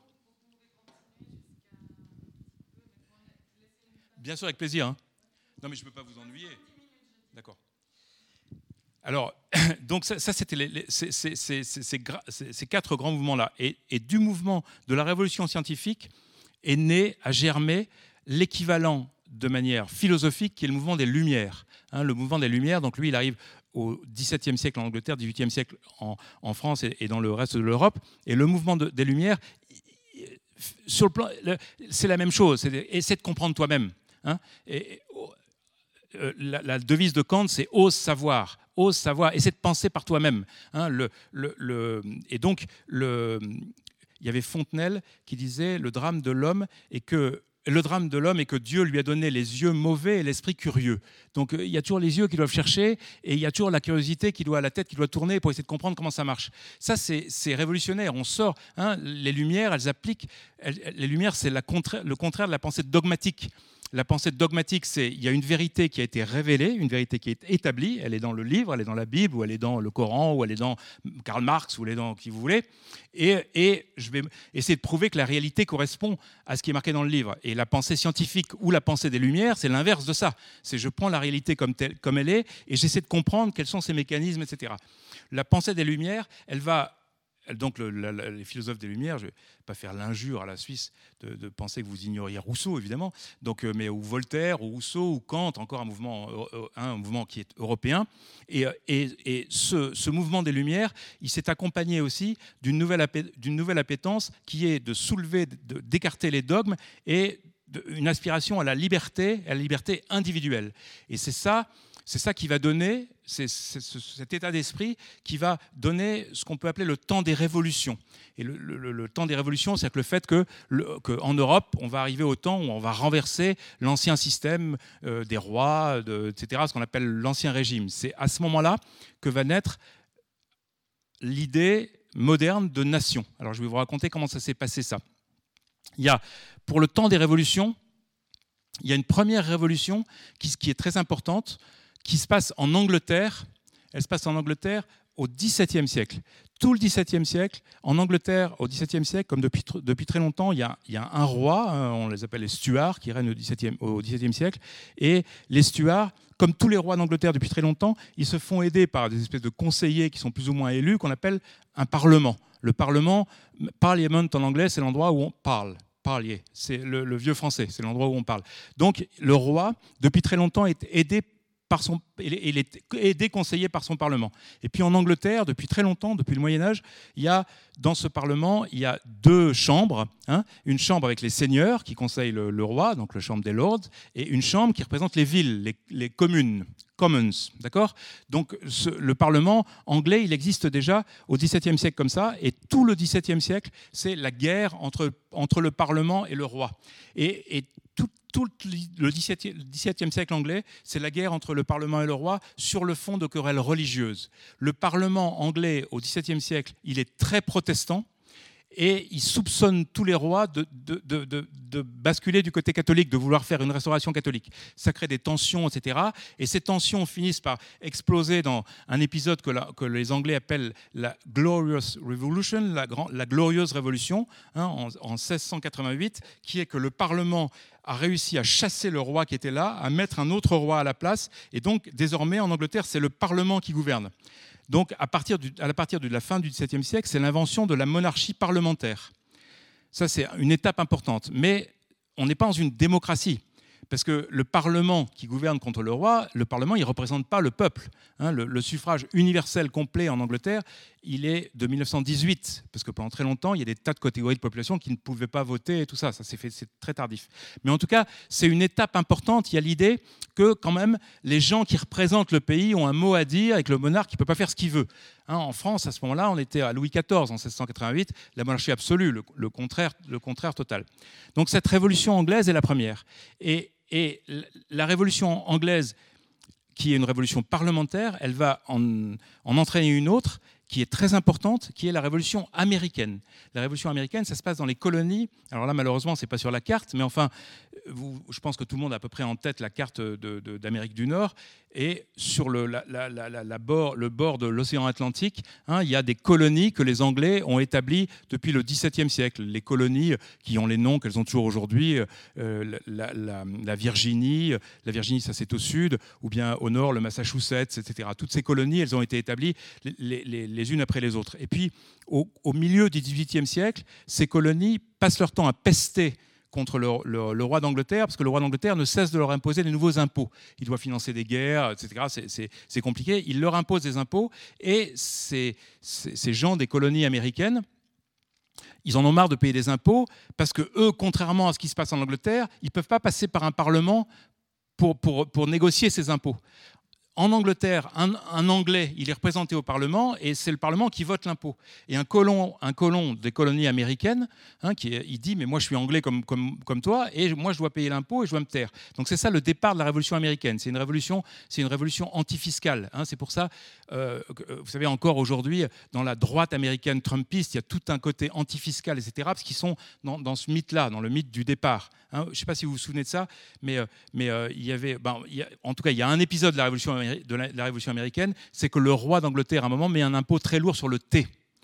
Hein, il, met un impôt très lourd sur le thé, et, donc à Boston, il y a, un, navire chargé, parce qu'il veut favoriser la colonie des Indes, il y a un, navire chargé de thé indien qui arrive à Boston, et les, Bostoniens ne veulent pas payer l'impôt sur le thé, ils ne veulent pas avoir ce thé qui leur coûte très cher, etc. Et donc, il y a des, Bostoniens qui se déguisent en indiens, qui montent sur le bateau, qui foutent le thé, tout le thé à la mer. Ça s'appelle The Tea Party, ce, truc-là, la, fête du thé. Et ben, je ne sais pas si vous vous souvenez de ce truc-là, mais en Amérique, il n'y a pas longtemps encore, la, droite républicaine, il s'appelait le Tea Party. Ben, c'était, c'est une référence à ça, c'était le, côté antifiscal. Donc cette, révolution des colons américaines, c'est une révolution antifiscale au départ, mais qui aboutit sur autre chose, qui va aboutir sur la rupture avec l'Angleterre et la rupture avec l'Angleterre au nom de tous les gens qui sont dans ces, colonies. C'est-à-dire, tous ces gens qui sont dans les colonies vont s'unir alors qu'ils n'ont pas les mêmes intérêts, qu'ils ne sont pas des mêmes milieux sociaux, etc et qui ne sont pas forcément des mêmes tendances religieuses, ils vont tous s'unir, hein, dans, les années 1770, ils vont tous s'unir, faire des grandes conventions et décider de rompre avec l'Angleterre. C'est la déclaration d'indépendance américaine de 1776, c'est les colons américains qui disent on rompt avec l'Angleterre et on fait notre pays à part. Et quand ils font cette rupture-là avec l'Angleterre, ils se décrètent peuple d'Amérique. We, the people of America. C'est toujours l'entête de la, Constitution américaine, c'est toujours celui-là. Il y a toujours, et donc, ça, c'est la première fois dans l'histoire moderne, depuis les Grecs, si vous voulez, qu'il y a un peuple qui se constitue en tant que tel et qui dit euh, euh, on veut notre liberté et c'est nous qui décidons. C'est la première fois. 1776, alors ils ont fait ça en 1776, ça a déclenché une guerre avec l'Angleterre qui a duré 5 euh, ans, je crois, et qui s'est terminée un peu plus tard, et ensuite ils ont fait une constitution. Mais en tout cas, le départ de ce mouvement-là, c'est celui-là. Là, L'idée moderne de démocratie, de fait, elle, est née à ce moment-là dans l'Amérique des colons qui protestent. Alors la, chose qu'on peut dire pour, pour, pour contrer un peu cette chose-là, parce que les Américains sont très fiers, de, enfin les Américains, les États-Unis sont très fiers de ça évidemment. Mais enfin, quand ils disent "with the people of America", c'est pas tout, c'est pas tous les gens. Hein. C'est-à-dire que les Noirs n'y sont pas. Il y a plein d'esclaves et ça, on laisse à part, et les Indiens n'y sont pas, les gens qui sont du pays quand même. Hein. Donc là, parce que eux, c'était pas bon, voilà. Mais en tout cas, en tout cas, cette idée-là est née, et c'est cette idée-là qui va générer l'idée première dans la Révolution française, c'est le même mécanisme qui va se passer. La Révolution française, hein, la, Révolution française, de la même manière, c'est le peuple qui va se constituer en pouvoir. Alors ça, ça se passe. Euh, le, roi Louis XVI, euh, le roi Louis XVI, il a justement aidé les colons américains à faire leur guerre hein, avec Lafayette et tout ça. Ça lui a coûté très très cher, donc les finances euh, du royaume sont complètement complètement vides. Et dans toutes les années 1780, le pauvre Louis XVI, il passe son temps à essayer de prendre des ministres pour faire des réformes et y plus d'impôts qui rentrent. Et les impôts, ne rentrent, les, impôts ne rentrent pas parce que les ministres n'arrivent jamais à faire, à faire ces réformes. Surtout, les ministres se bloquent toujours à l'idée que la France, à l'époque, comme la plupart des sociétés européennes, était une société d'ordre. Il n'y avait pas de citoyens égaux. Il y avait, il y avait trois ordres, hein, les aristocrates, les nobles, le clergé et le tiers-état, le peuple. un, aristocrate du, XVIIIe siècle, il ne pensait pas qu'il était de la même nature que moi. Hein. Et, euh, euh, ou je ne sais pas s'il y a des aristocrates dans la salle, mais je le salue par hasard. Mais, en tout cas, il y, en tout cas, avait, il y avait ces trois ordres. Et donc, Louis XVI, les ministres de Louis XVI essaient de faire payer des impôts aux nobles et aux clergés qui ne veulent pas en payer. On les appelle les privilégiés, les privilégiés. Ils ont le droit de ne pas payer d'impôts. Et donc, à force de faire ces réformes, Louis XVI prend le dernier expédient que peut faire un roi de France, c'est il va convoquer une, assemblée hein, qu'on appelle les États généraux du royaume. Le dernier qu'il avait convoqué, c'était à l'époque d'Henri IV. Et il va convoquer les États généraux, les, États généraux du royaume, c'est-à-dire que tout le monde va être réuni à Versailles et tout le monde va discuter pour savoir, on va faire cette réforme de l'impôt, etc. les, États généraux sont réunis à Versailles en, mai 1789, mais ils sont évidemment réunis par ordre. Hein, il y a le, défilé de la procession des États généraux, c'est extraordinaire. Je crois qu'ils étaient plus de 1000. Hein. Ils étaient 1000. Alors, les, le, premier, les premiers, c'était le clergé. Donc, tout le clergé était en grand apparat hein, les, évêques, les cardinaux, les robes, les faux frous, les machins, les trucs. Derrière, il y avait l'aristocratie qui était en habit de cour ou avec euh, l'épée, les chapeaux à plumes, etc. Puis derrière, euh, comme des, des, clampins, euh, le tiers-état en habit noir avec des, pauvres petites chaussures qui, qui marchaient derrière. Et là, les États généraux sont réunis et il est entendu pour tout le monde, en tout cas pour l'aristocratie et le clergé, qu'on va faire comme on a toujours fait, on va voter par ordre. Hein, c'est-à-dire une voix, pour les, nobles, une voix pour le clergé et une voix pour le tiers-état. Le tiers-état, il se dit, mais on est cuit avec ça, c'est la réforme, on ne l'aura jamais. Hein, ils, sont, foutus par avance. Et donc, ce qui va se passer, hein, euh, c'est un épisode, alors je, pense qu'il vous devez l'apprendre à l'école en Suisse aussi, mais en France, il est évidemment euh, très célèbre. C'est euh, ce qu'on appelle le serment du jeu de paume. Voilà, le, serment du jeu de paume, c'est en juin 1789. Il y a le tiers-État qui dit on, fait un coup de force, on va voter par tête. On va voter, il y aura une voix, un homme et c'est tout. Noble ou pas noble, etc. Évidemment, le, le, roi et les deux ordres privilégiés se cabrent, refusent. Et donc, le tiers-État décide de faire un coup de force et ils vont dans la salle des États généraux, qu'on appelle les salles des menus plaisirs. Elle est fermée. Comme elle est fermée, ils cherchent une autre salle. Et c'est comme ça qu'ils arrivent dans une salle du jeu de paume, qui était le tennis de l'époque, c'est un gymnase. Il rentre dans un gymnase, on le visite encore, hein, ça ressemble à un gymnase d'ailleurs du 18e siècle. Hein. Il, rentre, il rentre dans la salle du jeu de paume, et là, il décide, il, jure de ne, pas se, de, ne pas se séparer avant que une constitution ait été donnée au royaume. Donc il faut un coup de force contre Louis XVI et contre les deux ordres privilégiés en disant désormais le pouvoir c'est nous. Et, il y a une scène qui est très importante qui est très symbolique mais très importante. il y a le, roi envoie son émissaire, le, duc de Drebrézé, qui arrive avec son chapeau à plumes, son, épée au, côté, etc., et qui dit Messieurs, par ordre du roi, je vous demande de vous retirer. Et là, a, moi, quand j'étais à l'école, on apprenait toujours une phrase qui était Mirabeau, qui dit nous sommes ici par la force du peuple, nous n'en sortirons que par la force des, baïonnettes. Hein, c'est une phrase qui je ne sais pas si elle est célèbre en Suisse, mais en France, elle est euh, cultissime. Mais il y a une autre phrase qui me paraît beaucoup plus importante, c'est le président de cette séance au jeu de paume, il s'appelle Bailly, hein, euh, et, et, Bailly, quand Rebrezé dit « je vous demande de sortir par l'ordre du roi », Bailly lui répond il me, semble que la, nation assemblée n'a d'ordre à recevoir de personne. Eh ben, c'est ça le basculement, le basculement de la Révolution française. C'est ça, c'est-à-dire que là, il y a mille ans d'anciens régimes, de, de sociétés par ordre, etc., qui tombent. Désormais, a été constituée une nation et cette nation a pris le pouvoir. La nation, elle est née à ce moment-là.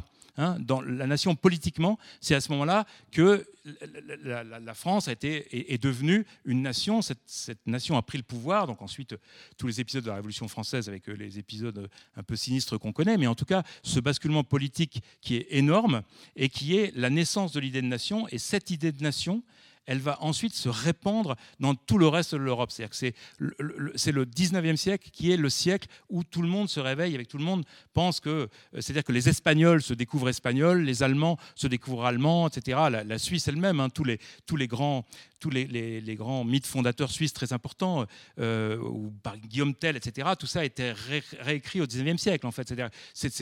L'histoire, elle est réécrite à ce moment-là, toujours en fonction de. On, réécrit toujours l'histoire en fonction des, intérêts politiques du moment.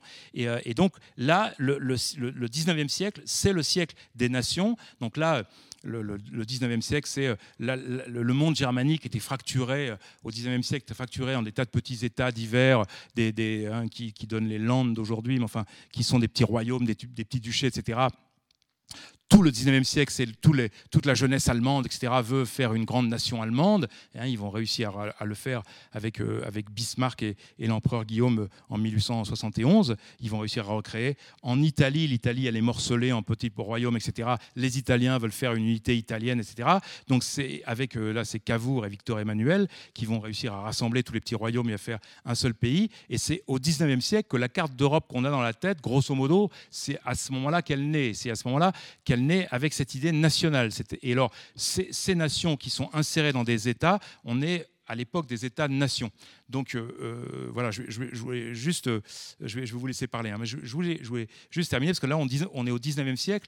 Les, autres choses qui sont, je vais très vite, grâce aux grandes découvertes, l'Europe, c'est les pays européens se sont installés un peu partout autour du monde.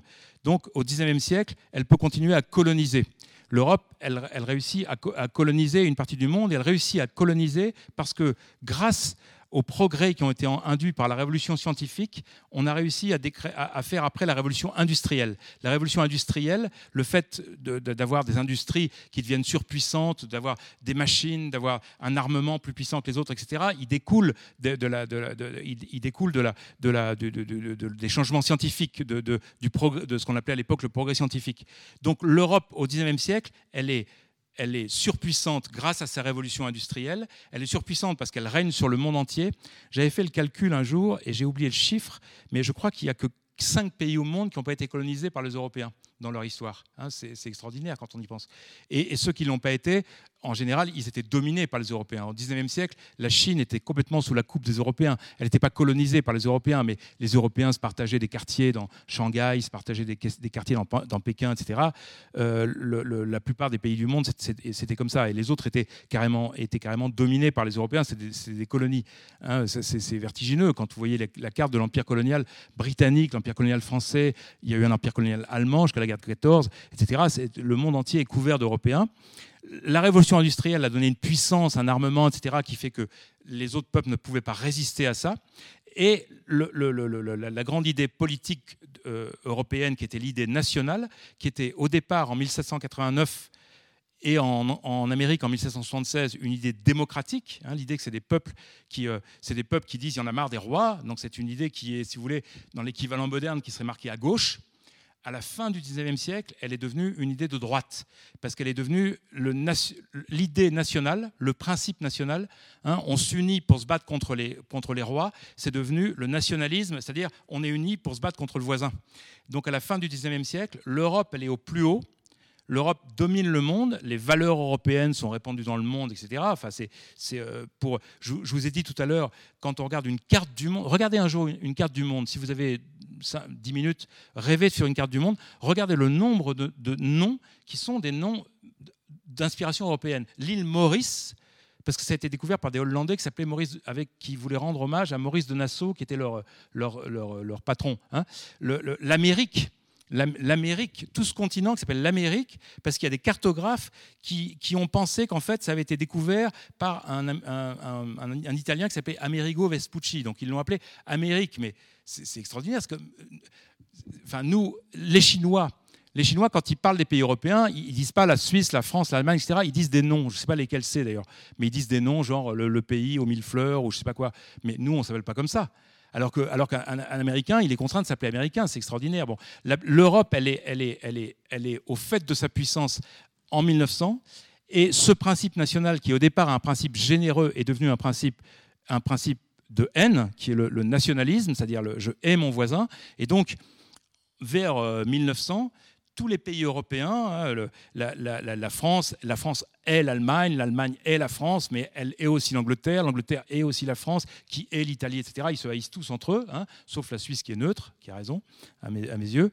Mais, euh, et, donc, et donc tous ces pays ils sont à la fois tenus par la haine de l'autre et par le fait de il faut bien avoir des alliances, donc ils créent des alliances, et, il y a un système d'alliances qui se crée hein, autour de 1900-1905 à peu près, donc avec des alliances qui se créent, qui est la France s'allie avec l'Angleterre et s'allie avec la Russie, et l'Allemagne s'allie avec l'Autriche-Hongrie et euh, l'Italie, elle, est dedans au départ, mais elle va basculer après. Et, c'est ces réseaux d'alliances qui vont faire qu'il y a juste ce petit épisode qui est Sarajevo, hein, un attentat euh, il y, a, un attentat. La plupart des Français, ils pensent que la guerre de 14, c'est comme la guerre de 70, c'est-à-dire que c'est une guerre entre les Français et les Allemands mais ça a commencé à Sarajevo, qui était une princesse une principauté, une province austro-hongroise, avec un Serbe qui a tiré sur un, sur un prince austro-hongrois. Ça n'a rien à voir avec la France-Allemagne. C'est une guerre européenne, la guerre de 14. Et donc cet attentat de Sarajevo hein, euh, a fait que ce système des alliances s'est mis en place immédiatement. C'est-à-dire que l'Autriche-Hongrie a dit on va châtier la Serbie. La Serbie, elle s'était alliée avec la Russie. Donc la Russie dit si vous, si vous tapez sur la, sur la Serbie, on, on protège la Serbie immédiatement, on mobilise contre vous.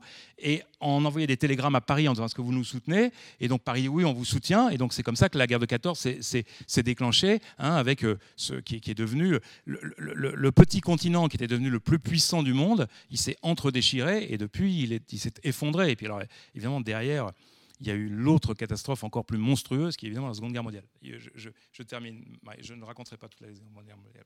Bon, ben, merci à vous.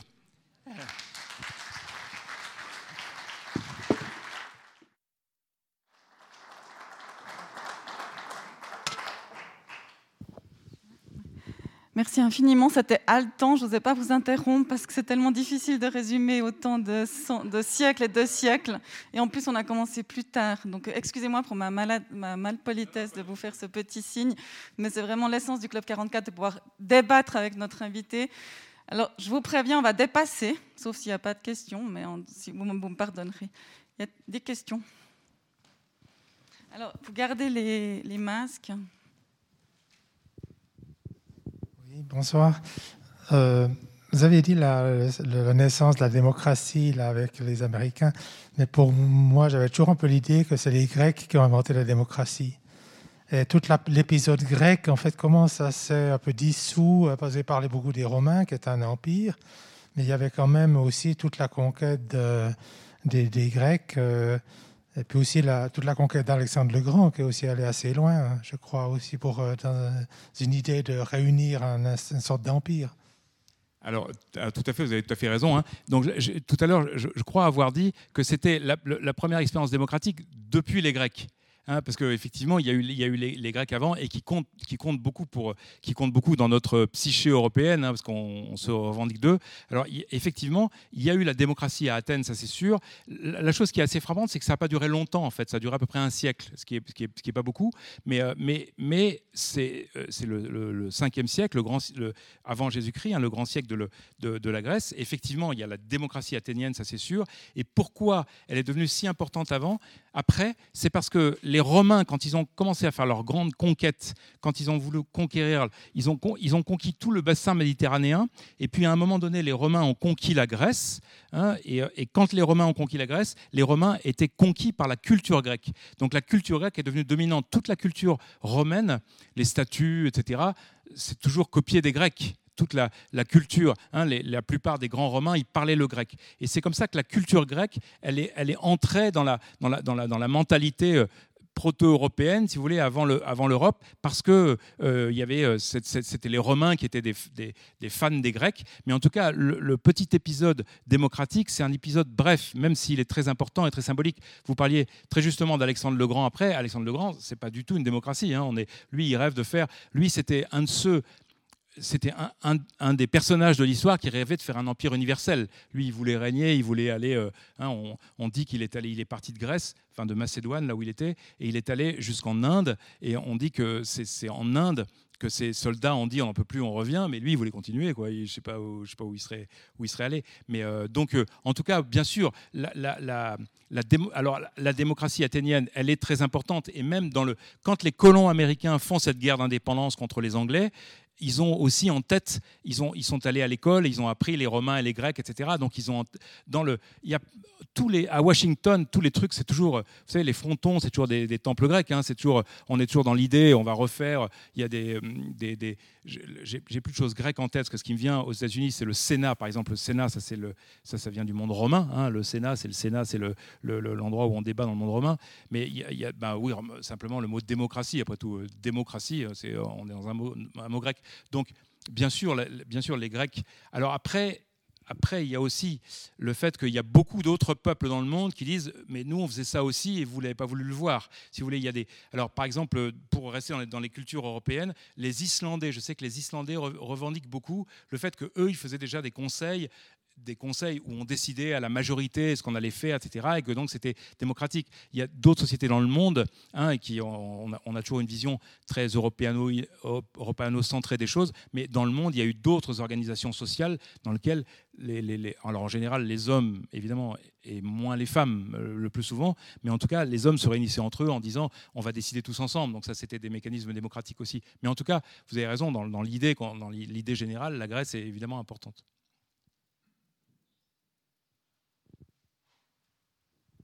Merci. À propos du fait que les Européens aient fait toutes ces explorations autour de la planète, mais pas tellement les autres, les autres peuples, euh, j'ai eu en main des recherches d'un chercheur allemand, ça date des années 50 à peu près. Il a étudié 200 voyages d'exploration antérieurs à Christophe Colomb.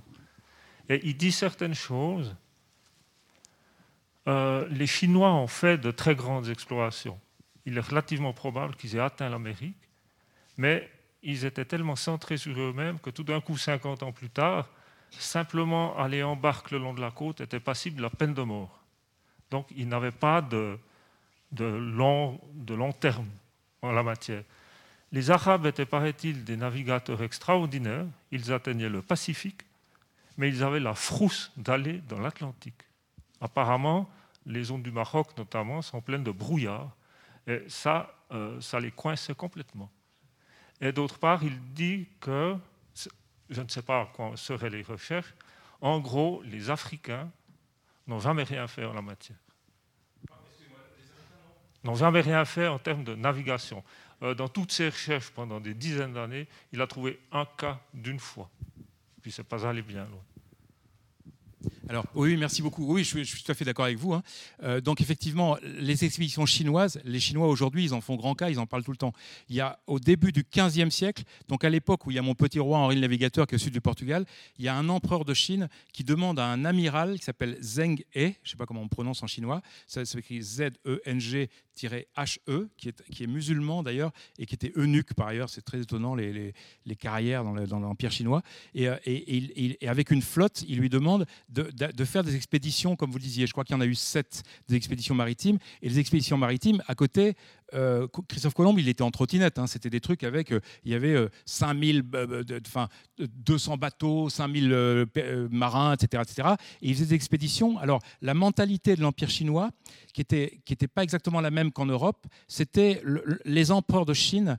Ils pensaient qu'ils avaient le mandat du ciel et qu'ils régnaient sur le monde entier. On dit toujours l'empire du milieu euh, pour la Chine. On l'appelle comme ça l'empire du milieu. C'est-à-dire que les empereurs de Chine étaient persuadés qu'ils régnaient sur le monde entier. Donc il envoyait Zheng He, son amiral, là, il l'a envoyé pour faire, pour faire des expéditions pour aller chercher, pour aller obtenir la vassalité. Il voulait être sûr que les autres rois du monde où on allait allaient euh, euh, baisser le chapeau et enfin, ou, plus exactement se, fracasser le, front contre terre pour reconnaître la, centralité de l'empereur de Chine.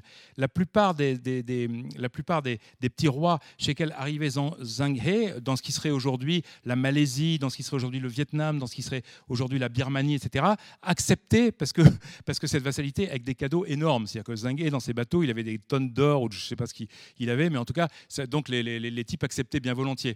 Et, et, donc, effectivement, comme vous le disiez justement, ça a duré une trentaine ou une quarantaine d'années, ça, ces expéditions, et ça s'est arrêté d'un coup. Ça s'est arrêté d'un coup, on ne sait pas exactement pourquoi, parce qu'il y a eu un autre empereur qui est arrivé après et qui a dit on arrête tout. Alors, il y a toujours la vieille peur chinoise. La vieille peur chinoise, c'est le barbare vient de l'intérieur. Le barbare vient de, le, barbare vient de, je, suis perdu dans l'est et l'ouest, vient de l'ouest, d'accord? Ça veut dire il vient de, de Mongolie, etc. Donc il faut, donc ces conneries d'aller sur la mer, là, c'est un truc qui nous, qui, nous, qui, nous, qui nous met à poil, si je peux parler vulgairement, face donc revenons à, à, ce, à cette vraie question-là. Et donc, effectivement, comme vous disiez, il a non seulement interdit les expéditions, un Chinois n'avait plus le droit de construire un bateau à deux mâts, il avait le droit à un bateau à un seul mât pour les pêcher, et c'est tout.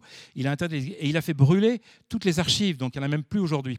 Mais les Chinois ont redécouvert ce personnage très tardivement, et euh, par exemple, quand il y a eu les Jeux Olympiques de Pékin en 2008, qui a été euh, le grand moment où la Chine euh, se retrouve au centre du monde, etc., il y avait, euh, il y avait des, espèces de, faux bateaux de Zheng He qui, qui, euh, pour dire, évidemment, l'idée des Chinois, c'est de dire, oui, mais vous, vos conneries, Christophe Colomb, etc., nous, on l'a fait 50 ans avant. C'était ça l'idée. Hein.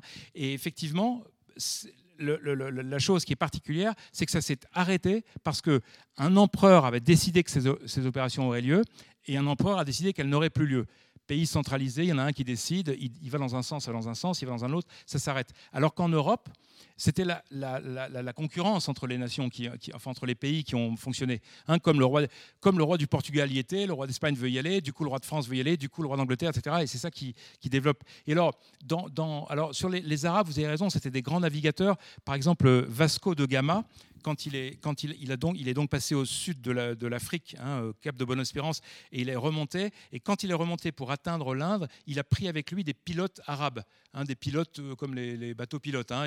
C'est-à-dire qu'il y a des marins arabes qu'il a pris avec lui, c'est eux qui l'ont conduit en Inde. Parce que l'océan Indien était dominé par les, marins arabes, effectivement, pendant très longtemps. Et il y a une autre euh, ça c'est dans le dernier livre que j'ai fait sur l'histoire de l'Amérique et de l'Océanie, euh, la plus grande expédition maritime, la plus extraordinaire expédition maritime de l'histoire humaine, c'est le peuplement de l'Océanie. C'est le peuplement de l'Océanie, c'est absolument extraordinaire. C'est quelque chose qui s'est passé sur des siècles, mais enfin, grosso modo, il y a une petite population qui part, qui, part de ce qui est aujourd'hui Taïwan, hein, et cette petite population, elle va, mais en en mille ans. Hein. Elle va peu à peu coloniser, aller d'île en île, etc. Et, le, peuplement, ce qu'on appelle le peuplement océanien, c'est ces populations qui, qui partent, qui s'installent sur une île du Pacifique. Ensuite, soit elle est trop peuplée, soit il y a des guerres entre clans, etc. On rembarque tout le monde, c'est des grandes pirogues à balancier. Sur une pirogue à balancier, on emmène, on emmène toute la famille, on emmène le troupeau, enfin la famille euh, élargie, 50 hein, personnes, le troupeau, enfin le troupeau, euh, trois chèvres et deux cochons, très important dans le Pacifique, et, les graines, et on va chercher une île plus tard. Mais le truc extraordinaire, je ne sais pas si vous avez déjà vu une carte du Pacifique, c'est vertigineux, mais il n'y a que du bleu et des petits points au milieu. Mais comment ils trouvaient les petits points quoi? Ça, reste un truc que personne n'arrive à expliquer. Alors, ce qui est possible, c'est qu'il y, en a peut-être euh, un qui est arrivé et 10 000 qui, sont, qui, ont coulé dans l'océan, ils ne sont toujours pas. Mais tout cas, ce peuplement océanien, là, sur, sur, euh, des, sur des, encore une fois, sur des siècles, le peuplement océanien, c'est la, population océanienne, donc originaire au départ de, de Taïwan, ça, ça, va de Hawaï donc Hawaï, c'est dans, le nord du Pacifique, hein, euh, voilà. Hawaï, tout en bas, il y a la Nouvelle-Zélande. Là, il y a l'île de Pâques. Ça fait 8000 km, 8000 km. Et ça, c'est une, même civilisation, un même, peuple, des mêmes gens. ils se comprennent entre eux les, langues sont, similaires comme entre le français et l'italien. Quoi.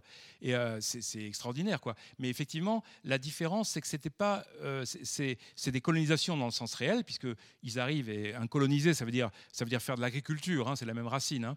Et, euh, ils arrivent, ils colonisent, mais c'était des îles qui étaient désertes. Donc il n'y a, pas, a, pas le même, a, pas la même chose que la colonisation européenne avec l'idée qu'on arrive dans un pays en disant maintenant c'est moi qui ai, maintenant c'est moi qui ai raison, toi tu te tais. Ça, ça et puis c'est moi qui vais diriger. Il n'y a, pas ce truc-là parce qu'il n'y avait personne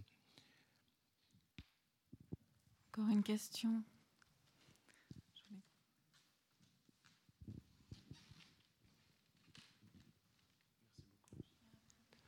Merci beaucoup pour votre euh, très intéressante conférence. Dans votre livre et dans votre conférence, vous parlez très bien de cette montée des nationalismes. Et la question que je me pose, c'est est-ce que euh, avant ce 19e et les siècles qui suivent, Est-ce qu'on cultive déjà une identité collective dans les différents pays Je pense à François Ier qui construit ses premiers États. Est-ce que l'identité collective, elle se construit autour d'une église, autour d'un seigneur? Est-ce que c'est déjà un territoire, un pays? Est-ce qu'il y a déjà un peu ces, prémices de, nation qui naissent à ce moment-là? Et quelle est l'identité aussi euh, historique qu'on cultive À quoi on se raccroche et qu'est-ce qu'on nourrit autour d'un peuple? Alors, merci beaucoup pour la question. Donc, si je, si je, évidemment, là, quand je vous ai dit ce mécanisme qui arrive en 1789, servant de jeu de paume, c'est pas arrivé d'un coup. Et bien, bien évidemment que ça se construit sur des temps et des temps. Alors, effectivement, à la Renaissance, par exemple. Euh, alors, pour, pour ce qui est de la France, les grands historiens en général disent que les prémices de, de l'idée qu'il y ait une identité collective française, ça remonte à la fin de la guerre de Cent Ans. Hein, à l'époque de Jeanne d'Arc. À l'époque de Jeanne d'Arc, il y a hein, Jeanne d'Arc qui voulait chasser les Anglais. Mais il, y a, cette idée qui, existe déjà. Ensuite, effectivement, au XVIe siècle, il y a par exemple la puissance culturelle. Euh, Ronsard, Dubellay, Dubellay, euh, le poète français qui, euh, qui va en Italie puis qui revient, qui préfère la France à l'Italie. Il y a l'idée d'une France et d'une Italie, etc. Mais où il ne faut pas se tromper, où il n'y a pas un principe national, c'est une chose très simple, c'est ce que je vous ai dit, la société d'ordre. C'est-à-dire qu'au XVIIIe siècle encore, un aristocrate, un duc, il se sent proche d'un duc d'un duc anglais ou d'un duc, il est, du même monde. Alors que est, nous, l'identité nationale, elle fait que un Suisse qui est PDG, il est censé être euh, du, même monde ou de la même identité qu'un Suisse qui est euh, euh, éboueur, si vous voulez. Alors que, pareil pour un Français, pour un Anglais, etc. Alors que, jusqu'au XVIIIe siècle, évidemment, cette idée-là n'existe pas, puisque dans une société de classe, ça, ne peut pas exister comme ça. Hein. D'ailleurs, au moment de la Révolution française, au moment de la Révolution française, le, peuple, le, peuple, français se bat contre ses ennemis, etc. Et Louis XVI, il essaie de fuir. il y a un épisode où il va essayer de fuir à Varennes parce qu'il voulait aller rejoindre avec sa femme Marie-Antoinette. Il voulait aller rejoindre, le, il voulait aller rejoindre euh, le, frère de sa femme, c'est-à-dire l'empereur d'Autriche, enfin l'empereur à Vienne, parce que son idée à lui, c'était nous les aristocrates, on va remettre de l'ordre. C'était alors qu'aujourd'hui, nous dans notre, dans notre monde à nous, on considérait ça comme un acte de trahison. C'est d'ailleurs pour ça qu'on l'a guillotiné, Louis XVI. C'était parce qu'il a voulu trahir. Mais c'est une idée moderne, ça. Ça, c'était impensable avant. Par exemple, euh, il y, a des grands, des grands généraux, de, des grands stratèges militaires de Louis XIV. Euh, alors on fait la bataille avec Louis XIV, etc. Et puis on se dispute avec le roi. Et eh ben on va euh, se battre avec l'adversaire. Euh, euh, et, puis, et, puis, le roi donne son pardon, donc on revient avec lui. Vous voyez, il y, a, moins l'idée, etc. Donc en tout cas, bien sûr, les, identités nationales, elles ont été construites lentement les unes après les autres, mais elles ont explosé au 19e siècle. Et la, caractéristique de ça, eh ben, vous disiez comment les gens se représentaient l'histoire avant. Pour reprendre là encore l'exemple français qui est, qui, est, simple à comprendre, l'exemple français, c'est que pendant très longtemps, les rois de France, hein, les rois de France, les Capétiens, eux, ils veulent avoir comme ancêtre Clovis. Parce que Clovis, c'était un franc et c'était, on considérait que c'était le premier roi qui avait été baptisé. Donc l'idée, c'est si je vais jusqu'à Clovis, je, si je vais jusqu'à Clovis, je serai touché par Dieu. Hein, je, serai, marqué par Dieu. Louis XIV, Louis XV, etc., ils pensaient qu'ils descendaient de Clovis, ce qui était faux. Ce n'est pas les mêmes généalogies. Et, et Clovis, c'était donc le chef des Francs. Les Francs, c'est quand même une tribu une tribu euh, qu'on dirait aujourd'hui germanique, hein, qui avait euh, envahi, euh, qui, avait envahi tout le territoire. Donc il, se référait en quelque sorte à, des étrangers, pour ainsi dire. Et, au XVIIIe siècle, on a commencé à s'intéresser à une autre population dont personne ne parlait avant ou très peu, qui étaient les Gaulois. Si on dit, mais puisque les aristocrates, ils parlent tout le temps des Francs, mais avant les Francs, il y avait qui? Ben, Avant les Francs, il y avait les Gaulois. Il y avait ce peuple dont parle Jules César dans la guerre des Gaules, qu'on apprenait à l'école ou dans les collèges, etc. Et donc, cette idée que les Français ont des ancêtres gaulois, ou que les Belges ont des ancêtres gaulois, ou que les, Suisses ont les leurs, etc. C'est une, idée qui est arrivée à la fin du XVIIIe siècle, précisément avec cette idée-là, avec l'idée, les rois, ils remontent jusqu'à Clovis, et ben nous, on va remonter avant.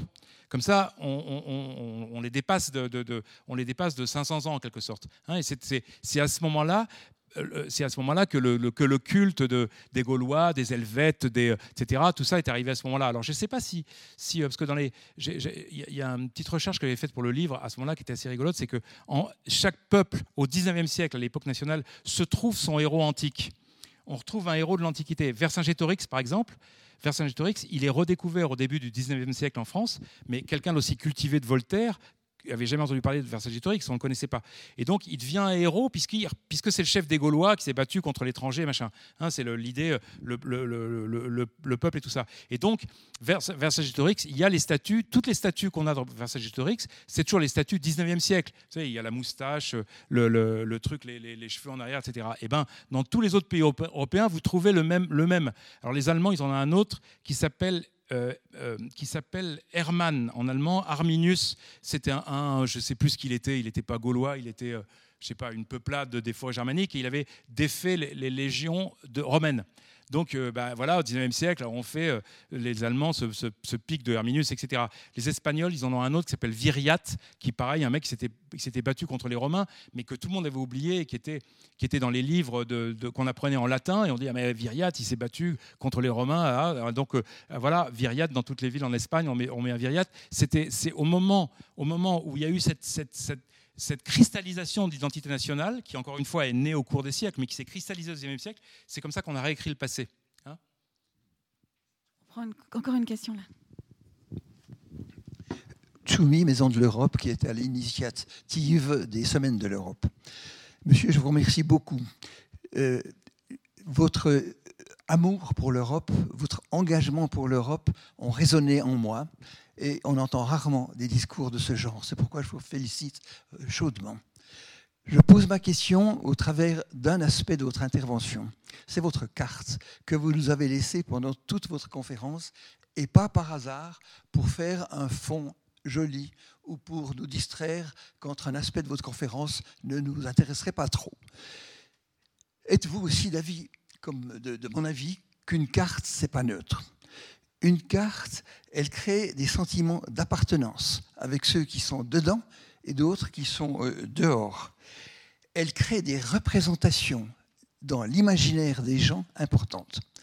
Je me souviens de mon temps de lycée où pendant quatre ans, j'ai eu la carte de la Suisse, seule, isolée sur euh, le carton, avec des flèches qui euh, disaient vers la France, vers l'Allemagne, vers l'Italie. C'est ça qui m'a accompagné dans mon adolescence comme représentation du monde. Je suis sûr que vous aussi, en tant que Français, vous avez eu la carte de France pendant des dizaines d'années, avec également peut-être des flèches vers la Belgique et vers la Suisse, encore pas sûr, mais peut-être aussi.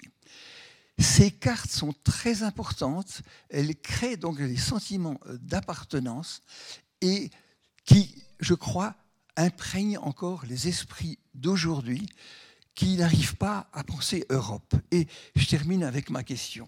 Pourquoi est-ce qu'actuellement il y a autant de résistance à l'idée d'Europe? Je ne parle pas seulement à Le Pen, à ceux qui sont vraiment déclarés contre l'Europe, mais il y a une grande base de gens qui doutent, même qui ricanent, qui traitent les Européens euh, de doux rêveurs. Comment peut-on parler de doux rêve quand on voit l'Europe qui existait et que vous nous avez montré ce soir? Elle est bien réelle, elle conduit nos comportements beaucoup. C'est ma question. J'ai quelques réponses, mais j'aimerais beaucoup vous entendre. Qu'est-ce qui fait que les Européens se greffent maintenant sur l'État-nation et glosent sur tout ce qui n'est pas leur nation? Et n'arrivent pas à penser européen, ne serait-ce qu'en termes de puissance dans le concours international et à plusieurs égards. Pourquoi est-ce que les Européens freinent à tel point sur cette idée-là? Oui, merci beaucoup. ça, va être, compliqué de répondre en, une minute, mais merci de votre question et merci de, vos remarques. Oui, moi je suis, tout, à fait d'accord avec vous. Bah, là, en l'occurrence, ce que j'ai essayé de faire, ce livre-là, c'est de, dire ça. Je pense qu'il y, a deux choses. Il y a à la fois, pourquoi est-ce qu'il y a une résistance à l'égard de, la construction européenne? C'est d'une part, il y a l'idée, il y a une fausse relecture du passé, c'est-à-dire comme, je vous l'expliquais à vous tout à l'heure, la plupart des Français, des Allemands, des Suisses, etc., pensent que leur identité est éternelle, hein, qu'il y a comme ça. Les, je me souviens, quand j'avais travaillé sur le, livre d'histoire de France que j'avais écrit, j'avais retrouvé un manuel du début du 19e siècle dans lequel il, y avait, il parlait du quaternaire. Donc quaternaire, je ne sais pas quand c'est, mais vous voyez, il n'y a même pas encore les, dinosaures, je crois. Enfin, on est carrément, je ne sais plus, je sais plus, j'ai oublié ça, c'est le cours de géologie. Enfin bref. Et, il y a cette phrase extraordinaire qui est À cette époque, la France tout entière sort déjà du fond des eaux. C'est extraordinaire. Donc, vous voyez l'image. Il y a le, truc, c'est. Euh, incroyable. Donc, euh, donc et, l'idée que la France avec des Français, le béret, la baguette, le général de Gaulle, etc. Bien sûr. Et euh, donc, alors donc déjà, modestement, essayer de dire, il y a eu d'autres histoires, l'histoire peut continuer, on peut l'inventer autrement. Après, l'autre grande question, c'est comment ce que, ce que là, nous, euh, euh, je dis nous, parce que vous n'êtes pas dedans, euh, ce qu'on appelle enfin, l'Union européenne, comment elle a été faite, et effectivement, elle a ce côté bancal et bordélique et compliqué, mais pourquoi? Parce que, parce que bah, la Suisse est membre du Conseil de l'Europe. Hein, le Conseil de l'Europe, il a été créé avec pour parrainage Churchill et Léon Blum en 1949. Hein, euh, euh, C'était les, premiers parents. Blum, il est mort juste après. Euh, et, le Conseil de l'Europe, l'idée, c'était de dire on va plus refaire les guerres comme on l'a fait, on va, arrêter avec le, on va pas refaire la guerre de 14, on va pas faire la guerre de 40, etc. On va, on va désormais s'unir. Parlons de culture, etc. Mais sauf que voilà, parlons de culture, puis il s'est rien passé. Quoi. Donc après ça, ben, le 9 mai 1950, euh, il y a un ministre français, Robert Schuman, qui dit, oui, mais avec cette histoire de culture, on n'y arrivera jamais. C'est bien beau, mais ça va être des parlottes, on n'arrivera jamais à rien. Donc on va, on va prendre une, autre méthode, qui est la méthode de la construction européenne, c'est-à-dire on va essayer de faire une intégration petit à petit. Donc Robert Schuman, il dit, on va mettre entre l'Allemagne, la France, l'Italie, la Belgique, le Luxembourg, on va mettre ensemble le charbon et l'acier. Puis quand on aura fait ça, on va mettre ensemble d'autres choses, etc. Et puis tout de suite après, ça c'était donc en 1952, il y, a eu, la première communauté européenne du charbon et de l'acier avec six pays. Hein, mais, mais, quand même, en, en 50, ou en 51-52, il y a un Allemand, un Français, un Italien, un Belge. Tous ces gens-là s'étaient massacrés six ans avant, quoi, enfin, ou sept ans avant. C'est quand même très tôt. Hein. Et, euh, et, juste après, il y avait l'idée justement de dire, mais dans le monde qui est, il faut absolument qu'on soit puissant, etc. Surtout qu'il y avait la grande menace soviétique, hein, c'était la grande crainte de l'époque. Donc, juste après, il y a eu le projet de communauté européenne de la défense. On va faire une armée européenne commune. Et ce truc-là n'a pas marché, parce que là, les résistances étaient trop fortes. Quoi. Les, les, les résistances, en particulier, c'est la France qui a fait capoter le truc, parce que pour les Français, l'idée ah non, on ne peut pas faire une, pas faire une armée avec un Français qui va marcher avec un Allemand et des fusils, c'est pas possible. On, peut pas. Donc, et, en plus, les, Américains poussaient beaucoup. Les Américains voulaient beaucoup qu'il y, ait une communauté européenne de défense parce que les, Américains, ils cherchaient par tous les moyens de réarmer l'Allemagne, puisque l'Allemagne, elle venait d'être défaite, mais maintenant il y avait l'Union soviétique qui était de l'autre côté, donc il fallait réarmer l'Allemagne parce que l'Allemagne elle était sur la frontière. Donc, euh, donc les Américains poussaient beaucoup et, les Français supportaient pas un truc dicté par les Américains et supportaient pas.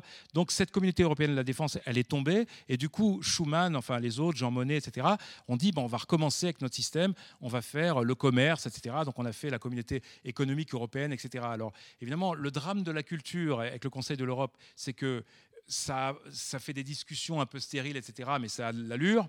Et le drame de l'Europe, c'est que ça fait des trucs concrets qui changent la vie des gens, mais ça n'a pas de l'allure du tout. C'est que c'est des histoires de boutiquiers, c'est des histoires où on passe son temps à parler de, normes sur les oranges et de trucs sur les, les cajots de pommes ou je sais pas quoi. Bon, mais en même temps, les cajots de pommes, c'est. Enfin, je, veux dire, je, dis, tous les gens qui détestent l'Europe, ils disent ah, c'est énorme, c'est machin, ces trucs, ça nous fait chier. Parce que c'est la représentation qu'on en a c'est une représentation épicière, boutiquière, mais l'industrie, elle a besoin de ça aussi. C'est-à-dire que si on veut être unis, il faut bien qu'il y ait euh, une norme pour faire les, ah, tiens, les prises. en Suisse, c'est pas la même prise qu'en France. D'ailleurs, je savais pas où brancher mon truc. Quand on va, euh, je serais quand même content qu'il y ait des normes, euh, des, normes européennes avec les, avec les prises, au moins. Bon, voilà. Mais donc, en tout cas, voilà, c'est le, les, les aléas de l'histoire. Moi, je pense que je pense que en 2016, j'ai écrit euh, une histoire du monde parce que j'étais obsédé par un truc qui était les Chinois, ils veulent, ils veulent leur revanche. Ils ont été le pays le plus puissant du monde jusqu'au XVIe siècle ils veulent redevenir le pays le plus puissant du monde, ils veulent écraser tout le monde, c'est sûr. Les Chinois, ils veulent écraser le monde. Ça, je, j'espère que, je ne sais pas si des gens, je n'incrimine pas des, individus chinois, évidemment. Je parle de, du système, de la dictature chinoise. ils veulent, ils veulent dominer le monde. Quand j'ai écrit mon bouquin en 2016 là-dessus, je, répétais ça et les gens me disaient il est, il est, il est dingue et tout ça. Là, on est six ans plus tard et tout le monde l'a compris. Ça, tout le monde a bien vu que les Chinois, ils veulent contrôler, ils veulent contrôler le monde. Donc voilà, tout le monde a bien vu que Poutine, c'était quand même pas un homme très sympathique quand même. Hein. C'est euh, le, type qui fait empoisonner ses, euh, ses opposants et puis après le, type va en Allemagne pour faire soigner, et quand il revient, on dit qu'il n'a pas respecté le, truc de sécurité, on le remet en tôle parce qu'il n'a pas respecté, alors qu'il allait se faire soigner euh, pour pas se faire empoisonner par, le, dictateur en place. Bon. Donc en tout cas, je ne sais pas, il me semble, il me semble que moi, moi j'ai plus d'affinité en termes de liberté publique, en termes de culture, etc., etc., avec un Suisse, avec un Allemand, avec un Polonais, etc., que je n'en ai avec quelqu'un qui défend le régime de Poutine ou quelqu'un qui défend la dictature chinoise. Donc j'espère que ça, ça va réussir à faire une union à, une Union européenne, mais je ne sais pas comment le faire autrement qu'à faire des livres là-dessus. Voilà. infiniment. D'ailleurs, euh, ça me permet de faire de la publicité. Le mardi 1er juin, il y a Jean-François Bilter, je ne sais pas si vous le connaissez, un sinologue qui viendra aussi parler d'Europe et qui dira la même chose que vous. Si, l'Union européenne ne crée pas un vrai projet commun, la, Chine va, nous manger. Donc lui, il a aussi peu d'espoir euh, pour la suite de notre devenir si on ne s'unit pas. Je suis désolée. Merci vraiment infiniment, c'était vraiment passionnant à entendre. Merci aussi à la technique pour la mise en place du live stream et tout ça. Je salue encore la présence des autorités politiques ce soir. Merci à vous, le public, c'est fantastique de vous revoir. On se réjouit de pouvoir vous offrir la verreille après la, la conférence pour poursuivre les discussions. Mais il y a les livres, ils sont vraiment, moi j'ai adoré lire votre livre. Vraiment, ils sont à disposition juste là grâce à Payot. Et peut-être que vous faites quelques signatures. J'ai vu les choses différemment. Belle fin de soirée. Hein.